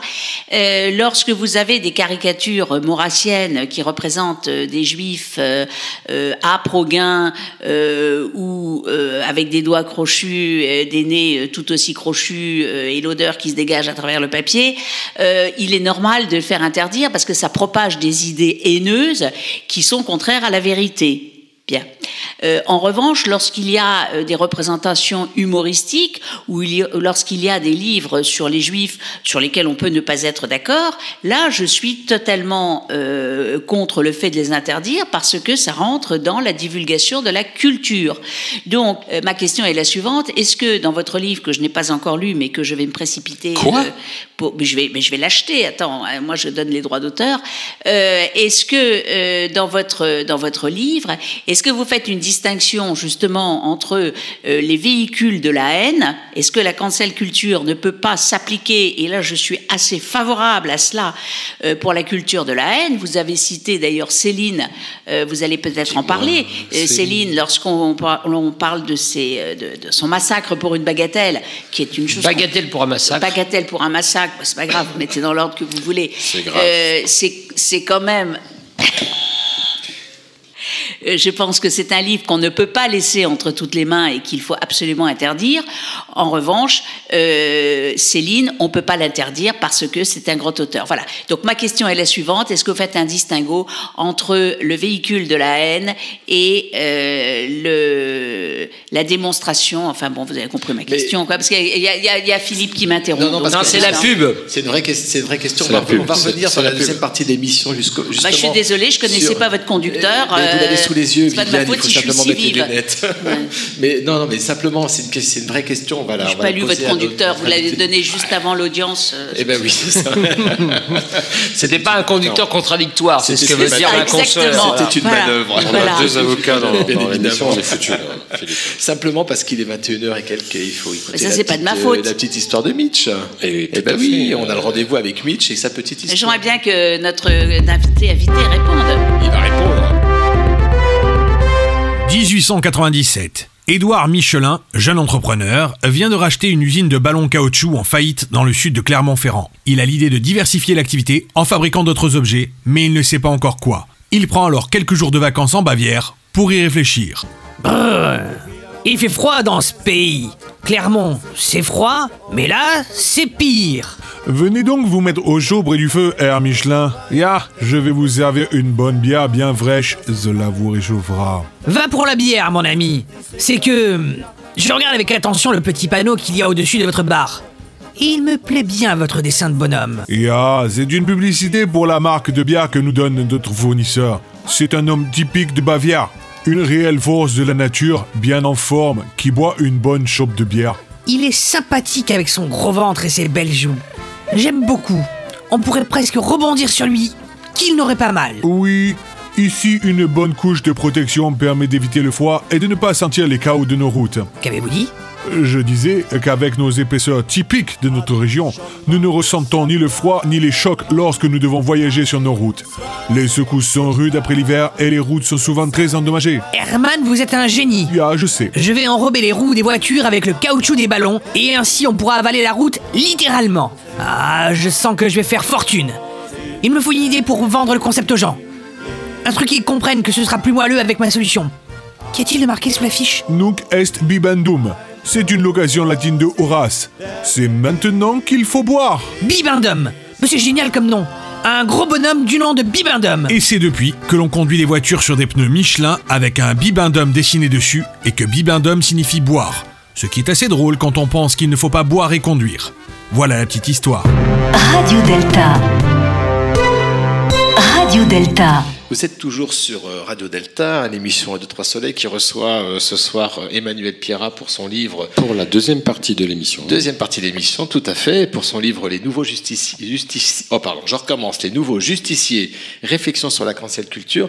Et on parle donc depuis, euh, depuis une heure de, de workisme et de, de cancel culture ou culture de l'animation ou de dénigrement euh, ou de l'effacement. Enfin, De l'effacement. De l'effacement. Voilà, c'est le mot qui a été choisi. Alors, on va reprendre la, la question que, que Viviane a abordée à la, à la fin de la, première partie de l'émission et on va laisser la parole à Emmanuel pour y répondre. Bien sûr. Céline. Alors la question de, la question de Viviane portait sur euh, le, le distinguo à faire entre les messages de haine euh, qui doivent être éradiqués et puis et puis euh, l'effacement, on va dire, de la totalité de l'histoire et de la littérature ou de la politique. Euh, il ne faut pas se tromper, Viviane. Moi, j'ai toujours euh, partisan de la liberté d'expression euh, mis dans un coin particulier les quatre haines. Encore une fois, l'antisémitisme, le racisme, le sexisme et l'homophobie, qui sont pour moi les instruments euh, les pires euh, qui ont été inventés ou imaginés par l'esprit humain capable de choses très tortueuses pour anéantir, annihiler euh, ses propres frères et sœurs. Et il y a toujours, selon moi, deux conceptions de la liberté d'expression qui s'affrontent et ne sont pas les mêmes. Une conception américaine absolutiste qui consiste à dire que tout propos est bon à entendre, c'est le premier amendement de la Constitution qui laisse donc le Ku défiler avec des croix enflammées et des chapeaux pointus, les néo-nazis défiler avec des brassards et l'aigle hitlérienne et des symboles SS, et euh, tout un tas de choses avec une autocensure et une pudibonderie extrêmement forte, puisque euh, on interdit par ailleurs les images supposées pornographiques dans un grand moment d'autocensure et de très, très anglo-saxonne. Et on ne diffuse pas, par exemple, la couverture de Charlie Hebdo Renaissance ses cendres au motif qu'elle pourrait choquer euh, les musulmans vivant aux États-Unis. Donc on est dans une liberté d'expression absolue qui laisse la part belle au pire et, euh, et tue toute possibilité de réfléchir véritablement. Il y a une conception républicaine et européenne et française surtout qui est incarnée par la Déclaration des droits de l'homme et du citoyen de 1789 qui consiste à considérer que la liberté d'expression s'arrête là où elle empiète sur quelque chose d'autre, c'est-à-dire elle empiète notamment sur la capacité, on va dire, j'aime pas l'expression, mais de vivre ensemble. Elle est très connotée, pardonnez-moi, politiquement, donc mais sortez-la du On- on la contexte. comprend facilement. Mais vous- je pense que vous la comprenez. Et, euh, et donc j'ai toujours pensé qu'il fallait faire l'effort le plus grand pour accepter euh, d'écouter, de raisonner, de combattre par la pédagogie, la discussion, le plus grand nombre d'idées, mais que malgré tout, il y a un moment où nos efforts doivent s'arrêter pour ne pas laisser la place aux discours de haine et aux images les plus, euh, c'est même pas caricatural, atroces. J'ai eu beaucoup de débats avec euh, Pierre Vidal-Naquet, euh, dont le père Lucien a été mon confrère et déporté à Auschwitz, où il est mort, et dont nous conservons les archives au musée du barreau de Paris, dont j'ai été le conservateur pendant plus d'une dizaine d'années. Et Pierre Vidal-Naquet disait, tu comprends, malgré la famille que j'ai eue, ou que je n'ai plus grâce aux nazis, entre guillemets, euh, j'ai toujours pensé qu'il fallait pas interdire les propos négationnistes et qu'il fallait les combattre par la pensée et par la préface. Il dit, je suis même prêt à préfacer les livres de Forisson. Il dit évidemment, le revers de la médaille, c'est que Forisson pourrait demander de préfacer les miens.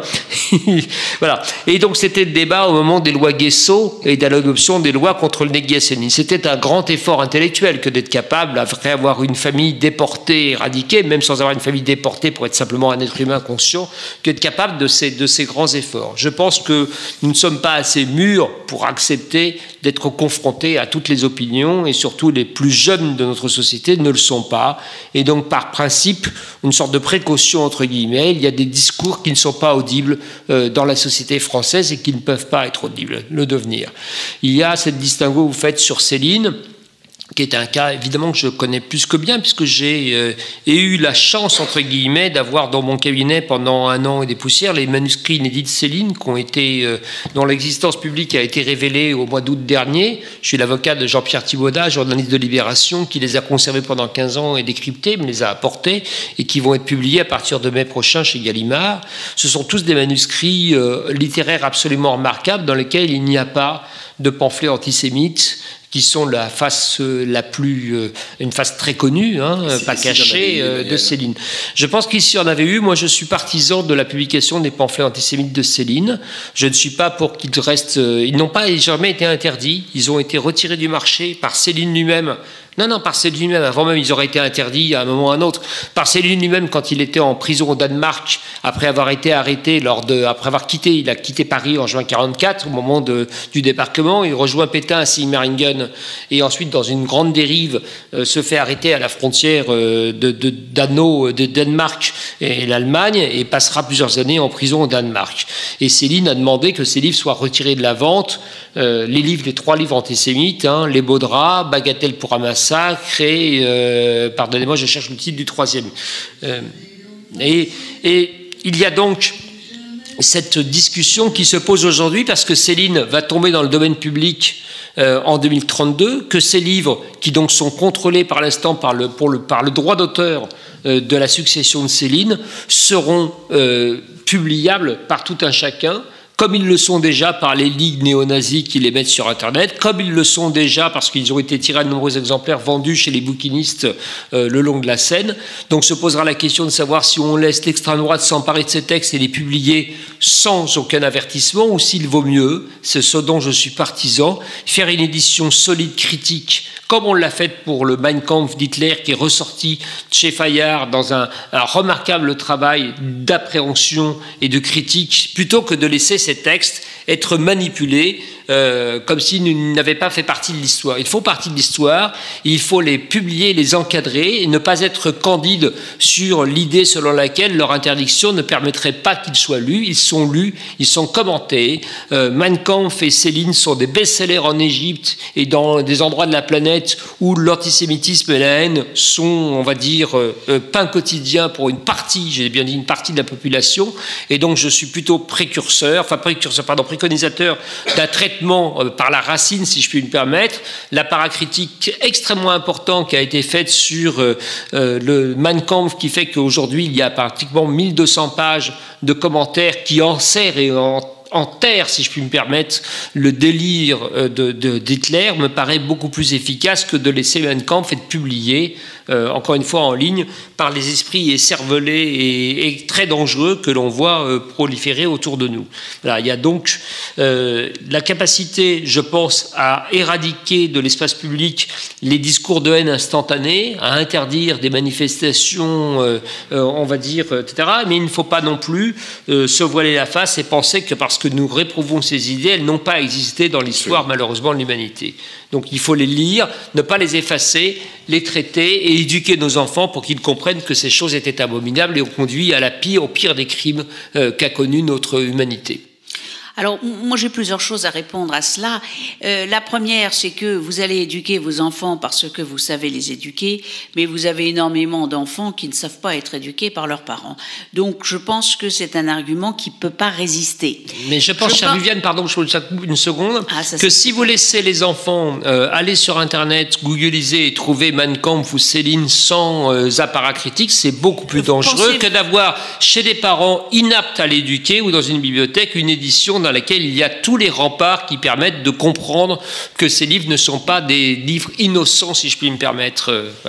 Pensez-vous vraiment qu'un enfant euh, non encadré qui va tomber sur une version même commentée de Mein Kampf ou de euh, Massacre pour un bagatelle ou Bagatelle pour un massacre euh, va véritablement lire les commentaires, il va se contenter de lire le contenu du texte pour en tirer ce que évidemment on craint.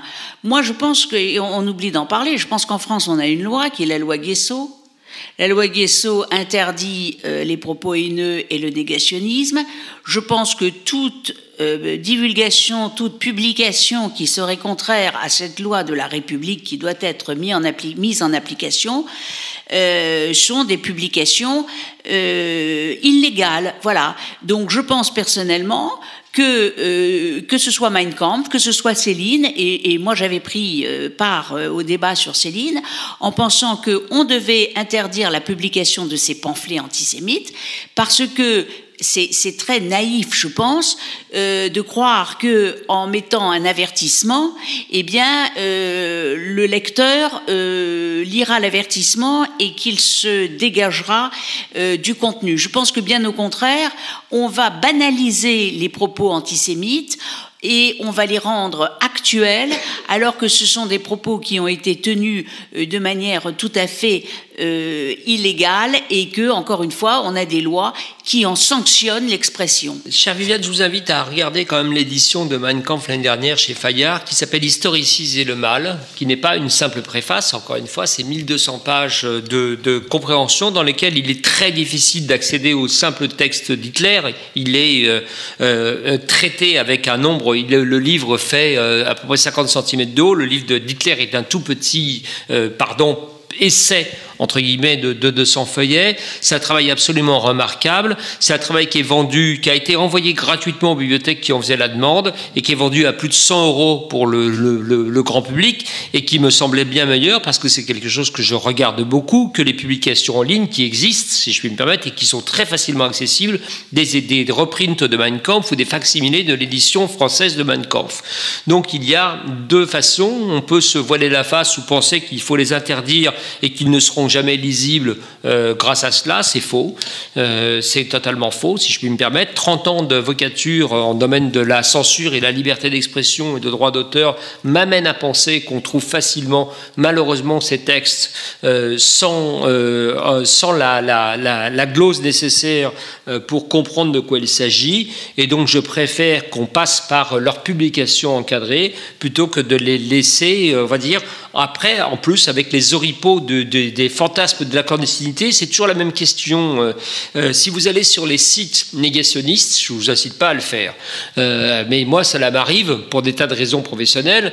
Et, vous avez notamment sur le site de l'ARG, qui est l'association des amateurs d'authentiques récits de guerre et d'histoire, qui est le ramassis des pires négationnistes, vous allez dessus, il y a toutes les interdictions présentées comme autant de drapeaux d'honorabilité, c'est-à-dire que ces gens aiment le fait d'être banni et interdit. C'est la rhétorique même de Dieudonné, hein, qui dit je suis pour sachet, je suis interdit, parce que mon, donc mon discours est légitime puisque je suis interdit. Donc il ne faut pas céder à ce jeu de la martyrologie euh, des pires négationnistes ou racistes. Il faut non, non, non, non, ça ne veut pas dire qu'il faut leur faire un podium, ça ne veut pas dire qu'il faut lui offrir des élites, Euh, ça veut dire qu'il faut être capable de l'éradiquer sur YouTube où il s'exprime sans contre-pouvoir et sans critique et sans préface, et en revanche être capable, si je puis me permettre, d'avoir son discours traité et lu par des historiens, lu par des sociologues, lu par des esprits citoyens. C'est la position aussi de la LICRA que je partage, la Ligue euh, internationale contre le racisme et l'antisémitisme. Ça n'est pas la position de toutes les organisations militantes des droits humains, c'est dommage, euh, mais je, pense que c'est la seule solution, si je puis me permettre, qui s'offre à nous. Oui, oui, ça me fait penser euh, à, en fait euh, à chaque tentative que, que les sociétés occi- occ- occidentales ou autres essayent, essayent pour, pour contrecarrer quelque chose qu'elles estiment être un fléau, en l'occurrence c'en est un. Mais si on prend exemple euh, sur la prohibition, quand on essaye d'interdire l'alcool parce que c'est pas bon, ça donne la prohibition aux États-Unis. Et voilà. Et donc, en fait, on ne peut pas interdire ça. Il faut regarder Some Like It Hot, enfin certains lame show qui repassent en ce moment avec Marilyn Monroe, qui raconte très bien la pègre de Chicago, l'alcool, etc.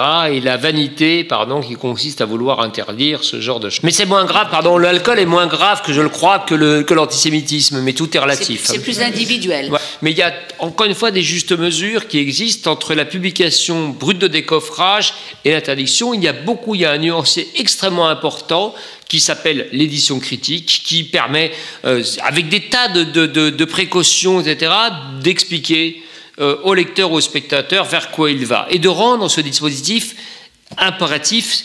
En 1976, lorsqu'il y a eu le premier procès, c'est très tardif, sur l'édition de Mein Kampf en français, qui est la vieille édition de Sorlo des années 30, euh, qui existait aux éditions latines, et il y a eu un procès euh, diligenté par quatre associations, quatre organisations, soutenues par Beat et Serge Klarsfeld, et dans lequel ils ont demandé non pas l'interdiction du livre, mais le fait de le publier systématiquement avec la préface de quatre grands historiens, ce qui permet et ce qui a permis, jusqu'à ce qu'on arrive maintenant au domaine public pour Mein Kampf, qui a permis d'encadrer la façon dont le texte était, était, était manipulé. Euh, il y avait une solution qui a été celle qui a été adoptée par un certain nombre d'États régionaux allemands qui consistait à l'interdire. Le phénomène a été une curiosité encore plus importante auprès des exemplaires qui existaient malgré tout, parce que c'est un livre qui a été publié à des millions d'exemplaires et qu'on trouvait facilement dans des greniers de maisons familiales.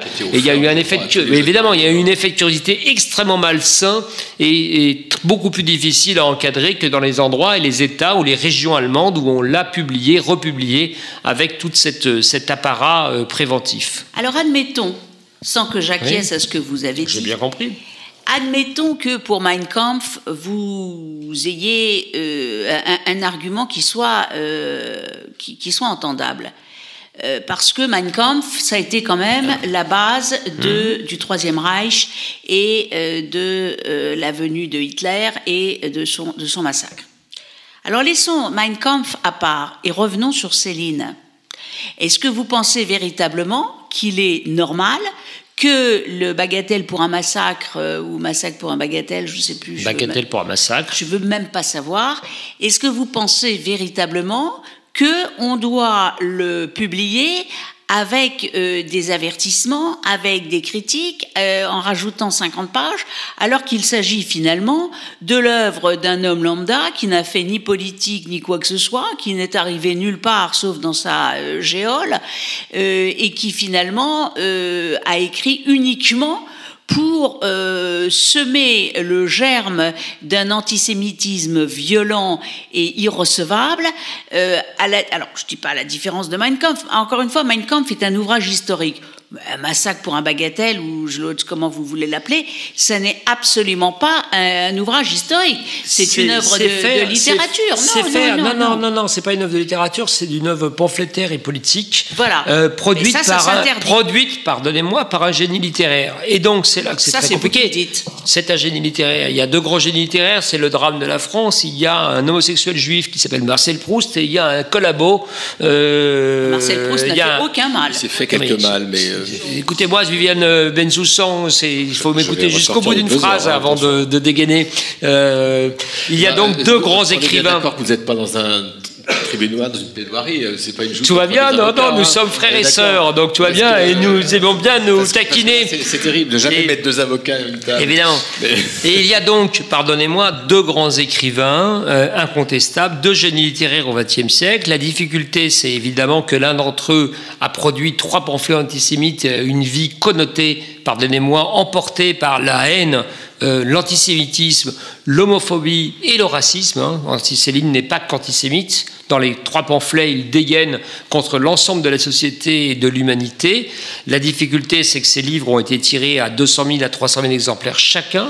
Pourquoi? Parce qu'ils ont été produits par un immense écrivain qui avait manqué de peu le prix Goncourt, dont Le Voyage au bout de la nuit et La mort à crédit sont des livres extrêmement importants et très très très précurseurs, pardonnez-moi, d'une révolution ou d'une façon de traiter la langue française. Et donc il serait illusoire de penser que plus personne ne doit lire Céline. Céline est très important en histoire de littérature. Nous ne pouvons pas mettre de côté et faire comme si ces livres n'avaient pas existé. Ils sont un pan de l'histoire littéraire et politique. Ils doivent être traités d'un point de vue politique pour être encadrés le plus possible. Aujourd'hui, ils sont interdits, mais encore une fois, je vous le dis, dans 9 ans, il n'y a plus d'interdiction, il n'y a plus d'interdiction par le droit d'auteur et par la succession de Céline ou par Gallimard. Ils seront republiables. Il faudra faire un procès à des gens qui se nichent dans des sites internet clandestins quelque part au Bangladesh ou en Corée. Et donc, bon courage, pardonnez-moi, pour arriver à euh, éradiquer euh, ce livre. Vous n'y arriverez pas. Et donc, il vaut mieux de façon préventive, comme l'ont fait les Québécois il y a quelques années, quand Céline est tombée déjà dans le domaine public avec plusieurs années d'avance en raison des règles sur le droit d'auteur au Canada, le faire de façon préventive et intelligente plutôt que de se voiler la face. Et encore une fois, il y a deux lectures possibles euh, de ces événements. Moi, je préfère à chaque fois traiter euh, à la racine, encadrer et éduquer, plutôt que de l'ignorer un problème en pensant que que par l'interdiction, il ne ressurgira pas. J'ai dit. Oui, Philippe. Ah bah deux fois Radio Delta, c'est encore mieux que Radio Delta. Trois fois, il faudrait. Ah oui, ça serait bien trois fois. Radio Delta. Eh ben voilà, pourquoi pas. C'est l'écho. Euh, je crois qu'il y a un journaliste euh, qui, qui disait à Céline, mais finalement, monsieur Céline, vous écrivez comme vous parlez. Céline aurait répondu, bah essayez donc. On va écouter maintenant la chronique d'Alexandre, qui n'est pas parmi nous, mais il a pensé à l'enregistrer, Alexandre. Il n'est pas parmi nous, mais il nous a envoyé sa chronique. euh, il, il a l'air fatigué. On, on- on y va? C'est parti. Alexandre, c'est à vous.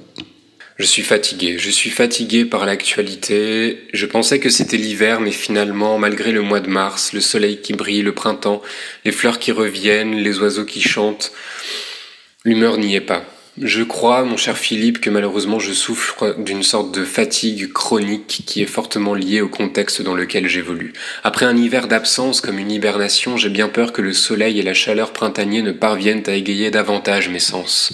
Après un été 2021 passé avec une actualité loin d'être réjouissante, celle de ce début de printemps 2022 ne l'est pas beaucoup plus. On vit une drôle de campagne électorale d'abord avec une échéance à venir qui fait tout pour ressembler à une campagne présidentielle classique. Alors on essaye, on fait des meetings, on avance des thèmes de campagne, on avance sa stratégie sur les réseaux sociaux, mais il y a quelque chose qui cloche. Il y a un mais et ce mais est toujours lié au contexte. S'il y a bien un thème présidentiel qui était malheureusement trop peu abordé selon moi dans les campagnes précédentes, c'était bien les questions militaires et les politiques de défense et d'affaires étrangères. On pense par exemple au thème de l'Europe, où des questions euh, de relations extérieures, qui étaient des thèmes abordés dans les élections précédentes, mais à peine quelques minutes à la fin de plusieurs débats sur d'autres questions. Mais c'était sans compter sur les velléités belliqueuses aujourd'hui de Vladimir Poutine contre son voisin ukrainien, qui a rappelé d'une manière brutale que le tragique de l'histoire peut revenir à tout moment. Ceux qui, comme moi, voulaient que les questions de défense prennent davantage leur place dans les campagnes présidentielles, dans la mesure où nous élisons le président de la République et donc le chef des armées, n'en demandaient pas tant. On souhaitait simplement un débat bien orchestré sur des grandes questions régaliennes liées à la politique de défense, des questions stratégiques, des questions de budget, des questions de vision pour la défense nationale, mais nous en sommes là. Et depuis le début de la guerre en Ukraine, il y a un mois, la position des candidats vis-à-vis de ce conflit devient une des préoccupations essentielles des électeurs. Ainsi donc, on découvre que les déclarations sur les enjeux de défense n'ont rien de théorique et que, tragiquement, elles peuvent prendre un sens fondamental dans l'histoire de l'humanité et sur le cours des choses. Car l'Europe et le monde vivent actuellement un tournant géopolitique majeur qui aura des conséquences politiques et culturelles sur des dizaines d'années. Mais voilà, l'humeur n'y est pas en ce début de printemps. On se rappelle de la guerre en Yougoslavie pour ceux qui ont pu la vivre, qui s'est passée juste après les opérations de la guerre du Golfe, un conflit qui avait entraîné un tournant stratégique dans la doctrine militaire, était lui le premier conflit couvert par les télévisions du monde entier, dont on pouvait voir des images en quasi direct. La guerre en Ukraine est le premier conflit européen de haute intensité que l'on aborde à travers les réseaux sociaux. Nous sommes alors tous impliqués malgré nous, car nous sommes témoins. Nous sommes témoins, presque acteurs, car il s'agit d'une guerre totale dans, le même sens que nous pouvions l'entendre pour la Première Guerre mondiale, la Première Guerre technologique. Aujourd'hui, le conflit se mène sur le front, avec des armes plus ou moins conventionnelles, mais également dans le cyberespace, avec l'emploi de cyberattaques qui ont des conséquences, et sur les réseaux sociaux, avec un réel conflit des narratifs et un afflux de fake news, qui constitue une véritable stratégie de ce que l'on appelle la guerre cognitive. Cette guerre est totale, enfin, parce que l'on brandit même la menace nucléaire, la boucle est alors bouclée. Et ce contexte voit apparaître son flux de réfugiés, une crise humanitaire en Europe, mais une solidarité européenne qui tente autant qu'elle le peut de redonner foi en l'humanité. Mais tout ça, ça reste compliqué, je vous le disais, le cœur n'y est pas. Après deux années de guerre contre un virus ravageur qui a bouleversé la vie de millions de personnes et qui n'a pas disparu, la guerre à l'ancienne fait son retour en Europe, pendant que la vie politique et démocratique tente tant bien que mal de continuer à exister car, d'une certaine façon, cela peut constituer une des meilleures façons de montrer la résilience des populations et que la démocratie ne s'arrête pas. Mais je ne peux pas m'empêcher de penser à mon frère, qui vient d'avoir 18 ans et je me mets à sa place. À peine sorti de deux années d'incertitude, l'actualité reste toujours plus incertaine à l'heure où il va devoir voter pour la première fois, prendre position dans des enjeux qui semblent souvent le dépasser. Alors, ce que je peux lui souhaiter, et ce que je peux nous souhaiter à tous, c'est que, malgré tout, garder un espoir, une petite lumière dans l'avenir, et, je le veux, garder une pointe d'optimisme, dans une époque trouble, certes, mais qui rappelle qu'il faut de l'obscurité pour percevoir la lumière.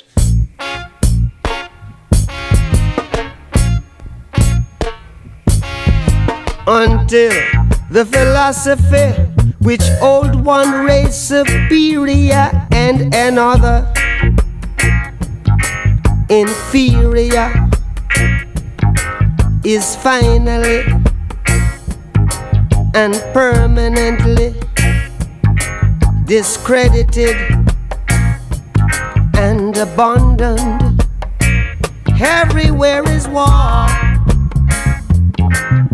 It's a war.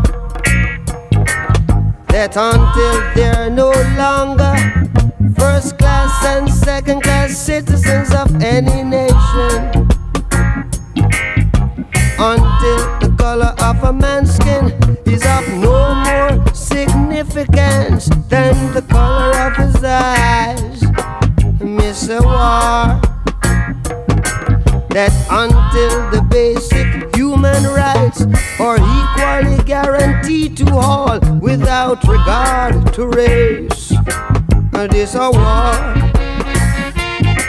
that until that day, the dream of lasting peace, world citizenship, rule of international morality will remaining but a fleeting illusion to be pursued but never attained.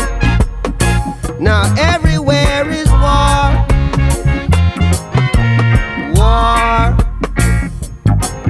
And until the ignoble and unhappy regime that hold our brothers in Angola, in Mozambique,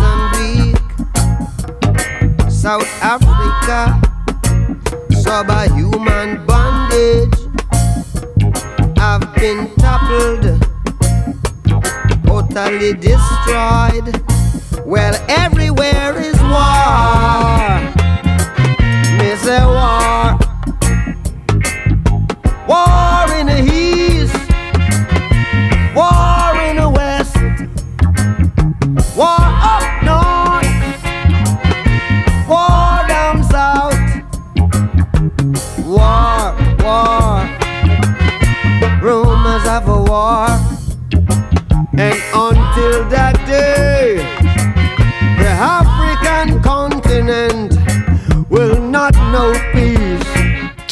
Sur Radio Delta, euh, 1, 2, 3 Soleil avec euh, notre invité Manuel Pardon, Pierre tu as dit quoi nos Un, 2, chroniqueurs. 1, 2 Soleil. Non, tu peux recommencer un 2. 1, 2, 3. Soleil Ah oui, mais Marie-Françoise n'est pas là pour crier soleil comme elle sait le faire. bien, Lily.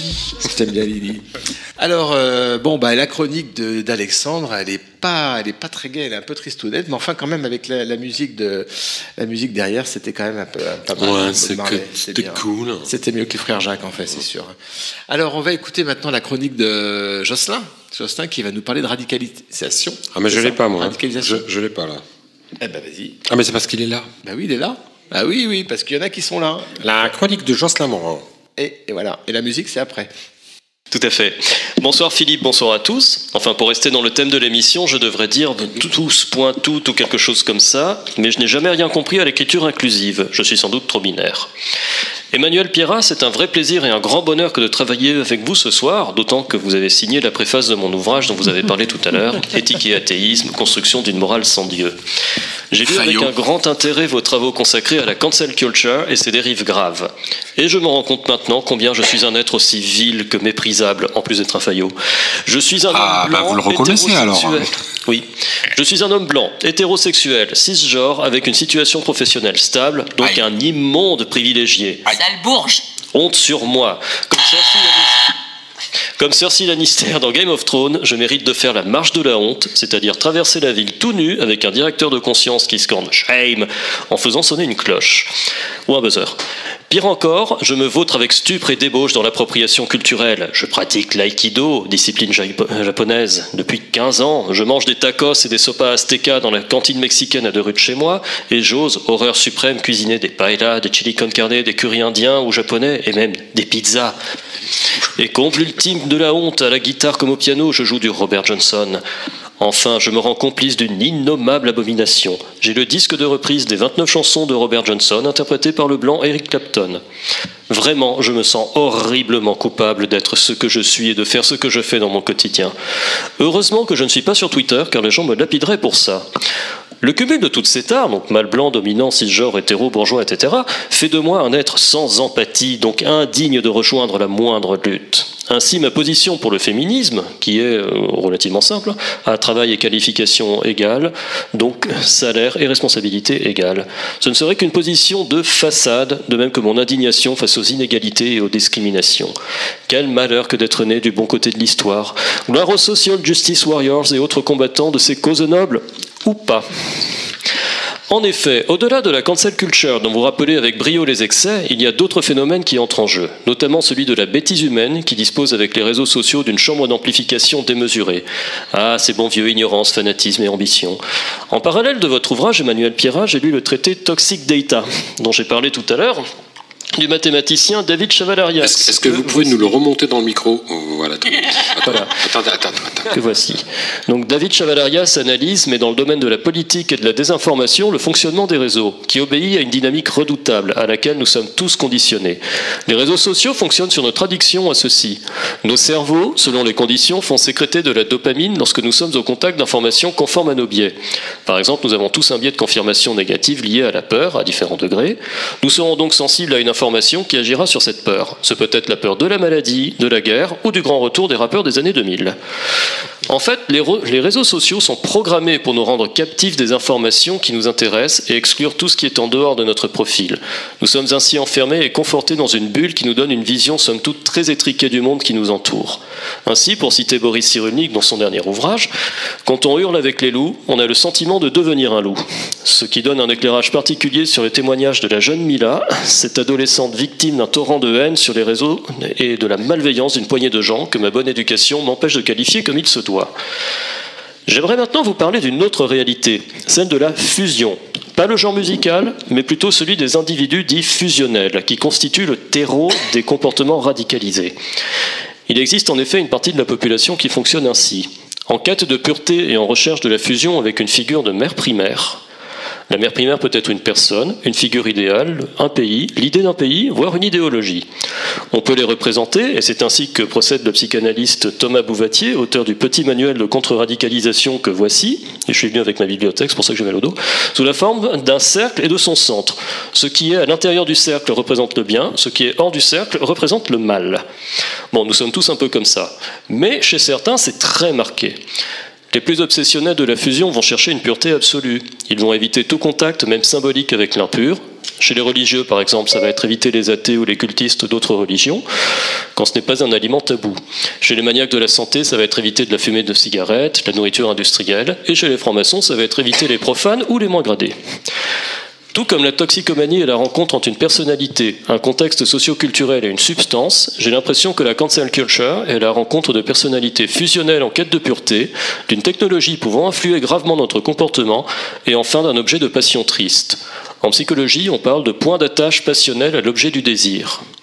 Le hic est que selon l'objet, ce ne sera pas du tout la même perception par la société. En d'autres termes, ce qu'on appelle dans le langage courant un radicalisé et un adepte de la pensée woke sont la même chose.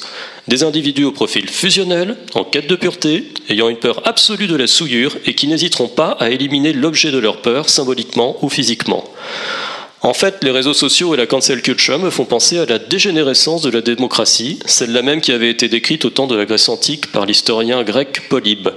Ce dernier, inspiré par le juriste Lycurgue, avait théorisé qu'il existait trois régimes possibles la monarchie, l'aristocratie et la démocratie.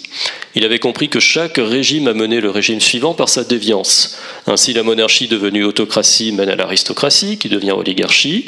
De cette dernière, on en arrive à la démocratie, qui devient oclocratie. Et l'oclocratie ramène théoriquement à la monarchie. Mais qu'est-ce donc que l'oclocratie, me demanderez-vous? Il s'agit d'un régime dans lequel on gouverne par la force et les voies de fait. Et lorsqu'on lit votre ouvrage, Emmanuel Pierrat, on comprend qu'il s'agit exactement de ça. Les militants de tous bords, ces profils dits radicalisés sur de leurs bons droits, font régner leurs lois, leurs règles, qu'ils estiment supérieures aux lois auxquelles nous consentons tous au nom de leur quête de pureté. Si encore les polémiques prêtaient à rire, comme celle sur la traductrice en langue néerlandaise de la, de la poétesse Amanda Gorman, traductrice dont la faute est d'être blanche, on se dirait que ça passerait comme le café. Mais quand la cancel culture amène des autodafés comme au Canada, où des livres pour la jeunesse ont été brûlés sous la pression de militants qui voulaient le bien des autochtones, qui n'en demandaient pas tant, ou des lynchages pour des prétextes futiles, elle nous ramène à des heures bien sombres de l'histoire. Mais que faire face aux individus radicalisés prêts à canceller et boycotter autodafé, me demanderez-vous C'est très difficile. En fait, il ne sert à rien de tenter d'utiliser un argument rationnel face à un adepte de la cancel culture ou de tout autre type de radicalisation. Ce sont des constructions de l'esprit impossibles à démanteler. La dialectique ne sert donc à rien tant le radicalisé est sûr de lui.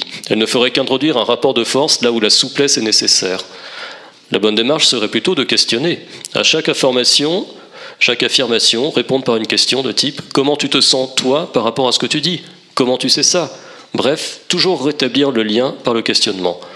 De manière plus générale, c'est avant tout par l'éducation et l'instruction que l'on pourra lutter contre cet aspect de la radicalisation des esprits. Éducation à l'altérité, éducation au débat, qui, soit dit en passant, devrait être reprise dans nos loges, apprentissage de l'esprit critique et surtout apprentissage de l'autonomie pour sortir de la fusion. Sur ce, je vais me relire Fahrenheit 451 avant que ce ne soit censuré, moi.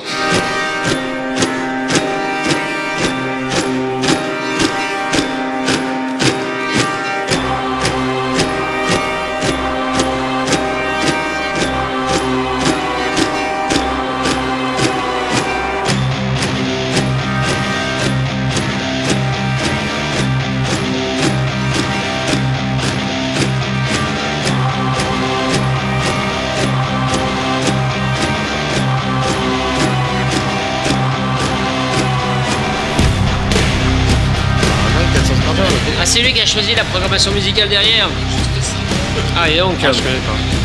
Ah, là, on préfère le reggae, hein. c'est les pétards. hein. C'est Mass Qu'à la bière euh, le allemande. choix- C'est le choix de. Ouais. Ah, moi j'écoute aussi, mais.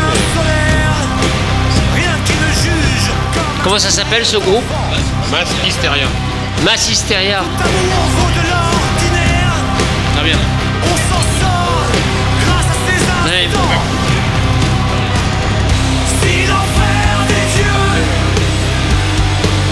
Bah non, là, il n'y a pas de parole. Il y a des paroles Ah, il chante en français Ah oui, j'avais pas compris.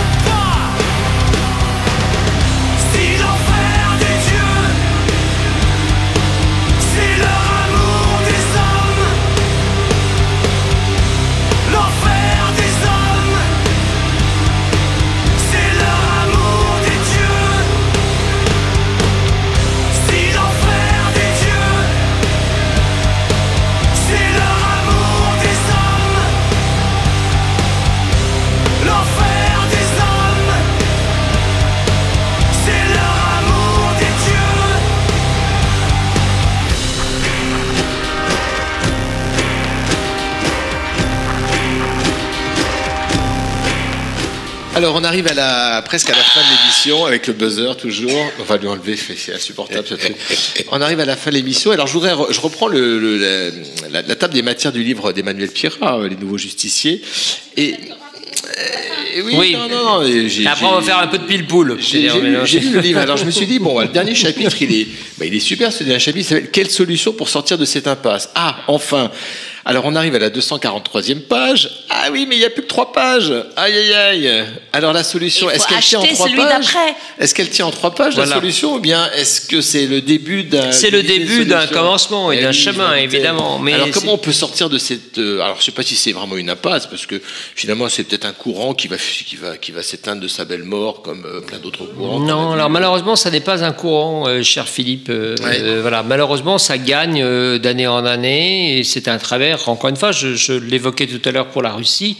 euh, c'est une déformation de la lecture du monde de plus en plus répandue, mais euh, il faut pas se leurrer. hein, elle marche sur des très vieux ressorts. Encore une fois, le macartisme, l'ECMER, euh, des, des mécanismes qui ont été très éprouvés, qui avaient des objectifs extrêmement ciblés, donc ont été limités dans le temps. hein, mais malheureusement, nous ne sommes plus face à des, avec des régimes totalitaires, nous sommes avec une idée qui se répand chez euh, une grande partie, dans une grande partie de la population, partie d'un point de vue très minoritaire, celui des campus américains de Berkeley, de Yale et de Princeton, qui aujourd'hui euh, gangrène de façon extrêmement large les esprits les plus sommes. J'ai des débats, moi, absolument lunaires avec mes filles, euh, qui euh, sont des éponges à toutes les bêtises qui peuvent être dites euh, sur ce thème.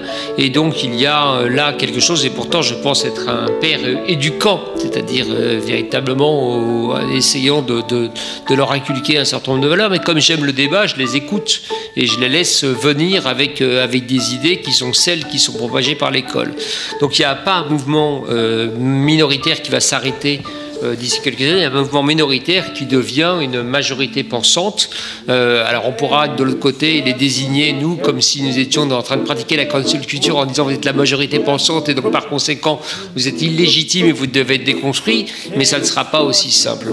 Euh, voilà, il y a, parce qu'à chaque fois, il y a encore une fois de, de très bonnes causes et de très mauvais, ou de très bons combats, pardon, et de très mauvaises façons de les mener. Et nous sommes en permanence rattrapés par des images qui nous heurtent et qui nous émeuvent, euh, c'est euh, un, individu, un citoyen noir euh, battu à mort par la police à Chicago et, ce type d'image, et ensuite une confusion générale sur le racisme, la colonisation, l'histoire, l'esclavage, voilà, des raccourcis extrêmement laudateurs et flatteurs pour une population qui n'est pas nécessairement la pire, mais qui est celle qui n'a pas envie nécessairement de réfléchir. Voilà. Donc j'ai- peur, et donc à chaque fois, je fais un peu le même type de conclusion, si je puis me permettre, c'est, euh, c'est-à-dire de considérer qu'il faudrait reprendre avec 25 ans d'avance euh, dès le départ euh, nos enfants, euh, changer nos modèles d'éducation, améliorer notre façon de transmettre. Évidemment, c'est un pari qui veut dire que pendant 25 ans, on ferme les yeux et on espère que ça va aller mieux. Ça qu'on a, qu'on a à peine évoqué, à peine abordé, Oui. parce qu'on parlait des campus américains, c'est aussi cette gangrène qui, qui atteint le, le monde de la recherche, en particulier dans les, dans les sujets de recherche. Il faut bien comprendre Et ça, que la recherche, ouais. c'est finalement quelque chose qui va, qui, qui forcément va, va perdurer. va- Il faut, il faut va bien comprendre que si c'était la cancel culture toute simple, mais encore une fois, ça marche avec plusieurs choses la relecture de l'histoire, la- l'absence de séparation entre la vie et l'œuvre, l'appropriation culturelle, l'écriture inclusive, c'est un ensemble de dispositifs qui tous convergent vers le même anéantissement de la raison et de la pensée, mais qui sont tous des mouvements, euh, on va dire, convergents, mais, euh, mais distincts, et, et qui se retrouvent dans, un, dans une généralisation que nous, on appelle le wokisme.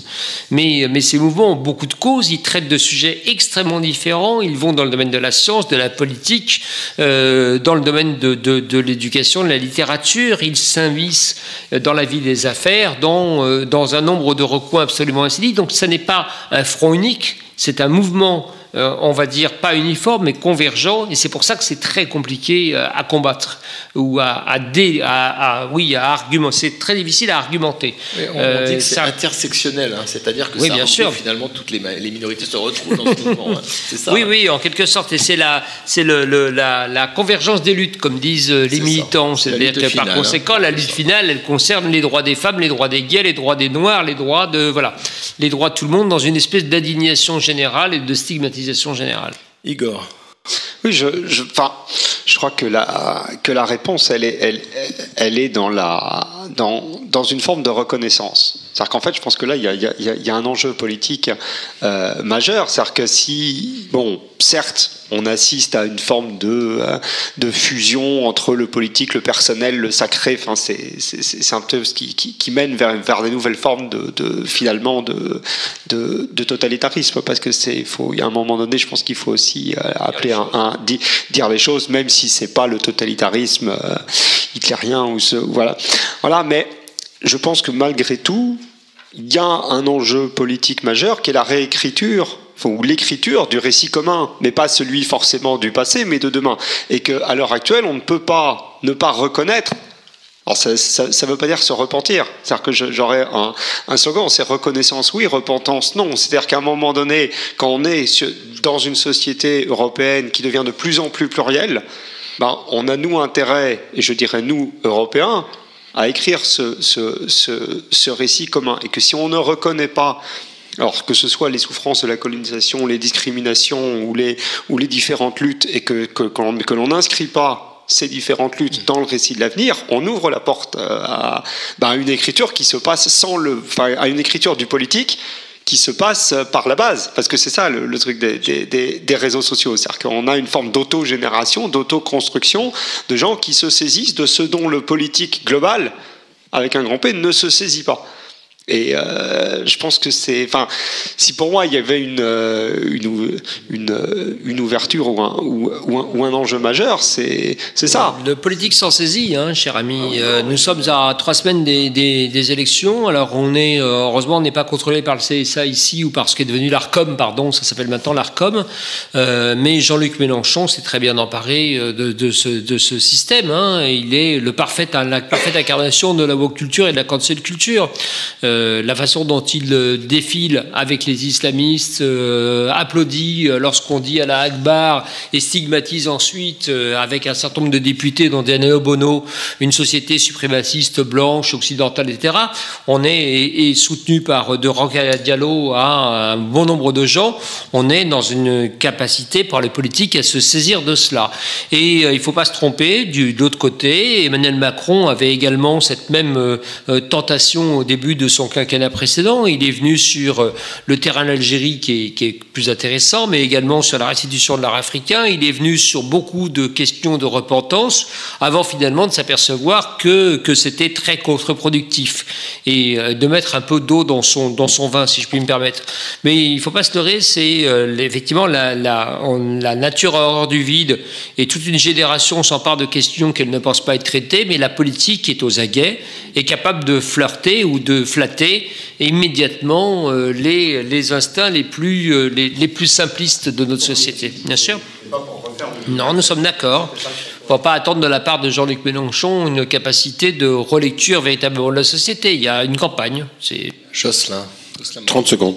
Juste une petite anecdote, mais qui illustre bien le vrai problème qui se cache derrière la pensée woke et la, la radicalisation, c'est le déni complet de l'existence de l'autre et de l'altérité, en fait. Euh, Pour l'anecdote, j'ai une amie militante intersectionnelle, dont le papa est gabonais, la maman française, donc qui est, donc, comme on dit, métisse, qui a été exclue d'un groupe de, travail de militantes parce qu'elle n'avait pas la peau assez noire pour entrer dans le groupe. Littéralement, on lui a littéralement dit ça.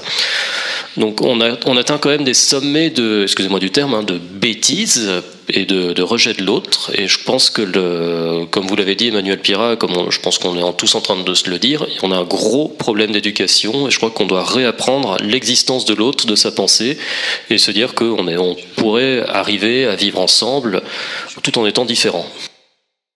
Bien, on arrive, euh, on arrive au terme de cette émission. Je, remer- merci à nos chroniqueurs, merci à, Gilles et puis au, au nombreux public, quatre personnes aujourd'hui, euh, bah, quatre personnes sur les bancs à, à Radio Delta, et puis merci à Emmanuel. Donc, je rappelle le titre du livre qu'il faut lire, évidemment, bien sûr. Euh, Emmanuel Pierrat, Les Nouveaux Justiciers, et le sous-titre c'est Réflexion sur la cancel culture, et c'est édité chez Bouquin. aux excellentes éditions bouquins. Oui, bah, à plaisir à mon éditeur. Bien sûr. Voilà. Alors, puisqu'on est dans les, dans les livres et les revues, tiens, il m'en manque une. Euh, je voulais signaler quand même les, les deux dernières euh, parutions de Point de vue initiatique, la revue de la Grande Loge de France. Donc l'avant-dernière, c'était en décembre, c'était Nature, Spiritualité, Initiation, un peu de greenwashing. Et puis la dernière, surtout Initiation et Humour, dont un excellent article de Jean-Laurent Turbet et moi-même, qui vous fera, je pense, rire. Et il y a quand même un, un article qui m'a intrigué et qui est assez intéressant, c'est Est-ce que Jésus riait? Voilà. tout à fait. Donc, vous pourrez lire ces Ouais, deux ouais. revues, qui sont des revues, je le rappelle, de la Grande Loge de France, mais destinées à tout à chacun. C'est un- Jésus et le rire, oui, ça va nous. euh, voilà. Oui, d'autres d'autres actus. euh, Nous sommes donc le. Nous, Je ne sais pas si Jésus riait, mais ici, autour de la table, on rit beaucoup. Oui, on sourit beaucoup malgré les, les thèmes tragiques. que Jésus rit, mais on est sûr que Jésus rit. Ah, ça, évidemment, je n'osais pas la faire, celle-là. Bravo, Gilles. Gilles, un peu de sérieux dans... voilà, tout à fait. hein. Et donc, euh, aujourd'hui, nous sommes le vendredi 25 mars, Oui. euh, de l'an de grâce 2022. Et on est toujours en direct, hein, je On crois. est toujours en direct. Et demain matin, à, je sais pas à quelle heure exactement, 10 mais heures. de- demain matin à 10 à 10 heures, euh, il y a enregistrement de nos de, de l'émission Deux colonnes de la une qui revient après quelques mois d'absence autour euh, du thème exercice spirituel philosophique. Euh, donc euh, notre ami Bertrand BP euh, Ici présent. euh, merci BP d'être venu, reçoit Xavier Pavie pour ce sujet demain, donc enregistré sur, chez, dans un endroit qu'on connaît bien. Et diffusé Et diffusé. Euh, Bientôt. Bien, euh, ensuite, oui, de- je ne me rappelle plus des dates de diffusion, mais euh, voilà, Un- il diffuse dans la, fou- dans la foulée, quasiment dans la Et- foulée. et demain dimanche, et puis, euh, et puis non pas demain, mais Pas demain, mais après-demain. dimanche, euh, bien sûr. C'est la 80e de Pierre de Touche. Ah, quand même. Hein, quand même, euh, je ne sais pas comment Et- ils font. émission hebdomadaire. Émission hebdomadaire. Toujours et dominicale. Et en plus, à l'heure de la Voilà. messe. Et euh, le thème, c'est euh, donc Le une jour sorte du chronique, Seigneur. hein, tous les 15 jours, c'est chronique, tous les 15 jours, c'est débat. Et donc Ah oui, dimanche, ce sera euh, rassembler ceux qui étaient par. Ah bah C'est tiens donc, voilà voilà. un thème que, nous connaissons un peu et qui est un peu actuel. actuel. Finalement, on, est, on, est, on a tourné autour de, de ce, de ce thème. tout Sauf à fait. Viviane. Rassembler ce qui est épars, ça veut rien dire. Réunir ce qui était dispersé, c'est beaucoup mieux. Eh ben, ça sera Viviane, ce sera coupé au podcast. hein. D'accord. Voilà, Merci- on, merci ne, à on ne casse pas les autres émissions, s'il te plaît. Merci à tous et rendez-vous pour, la, pour le, le mois prochain pour une nouvelle émission de Trois Soleils. Ce sera sur le thème d'un d'un rite. On va revenir un petit peu à des, à des thèmes un peu plus maçonniques, même si tous les thèmes sont maçonniques. Et on va parler du rite émulation. Et tous les maçons sont émiques. Bien sûr. Voilà, donc, euh, Oh là musique. Ah bah ça, ça va remonter le moral. Ça, c'est, ça, c'est sûr que. Un peu de beauté dans ce monde de bruit. Imagine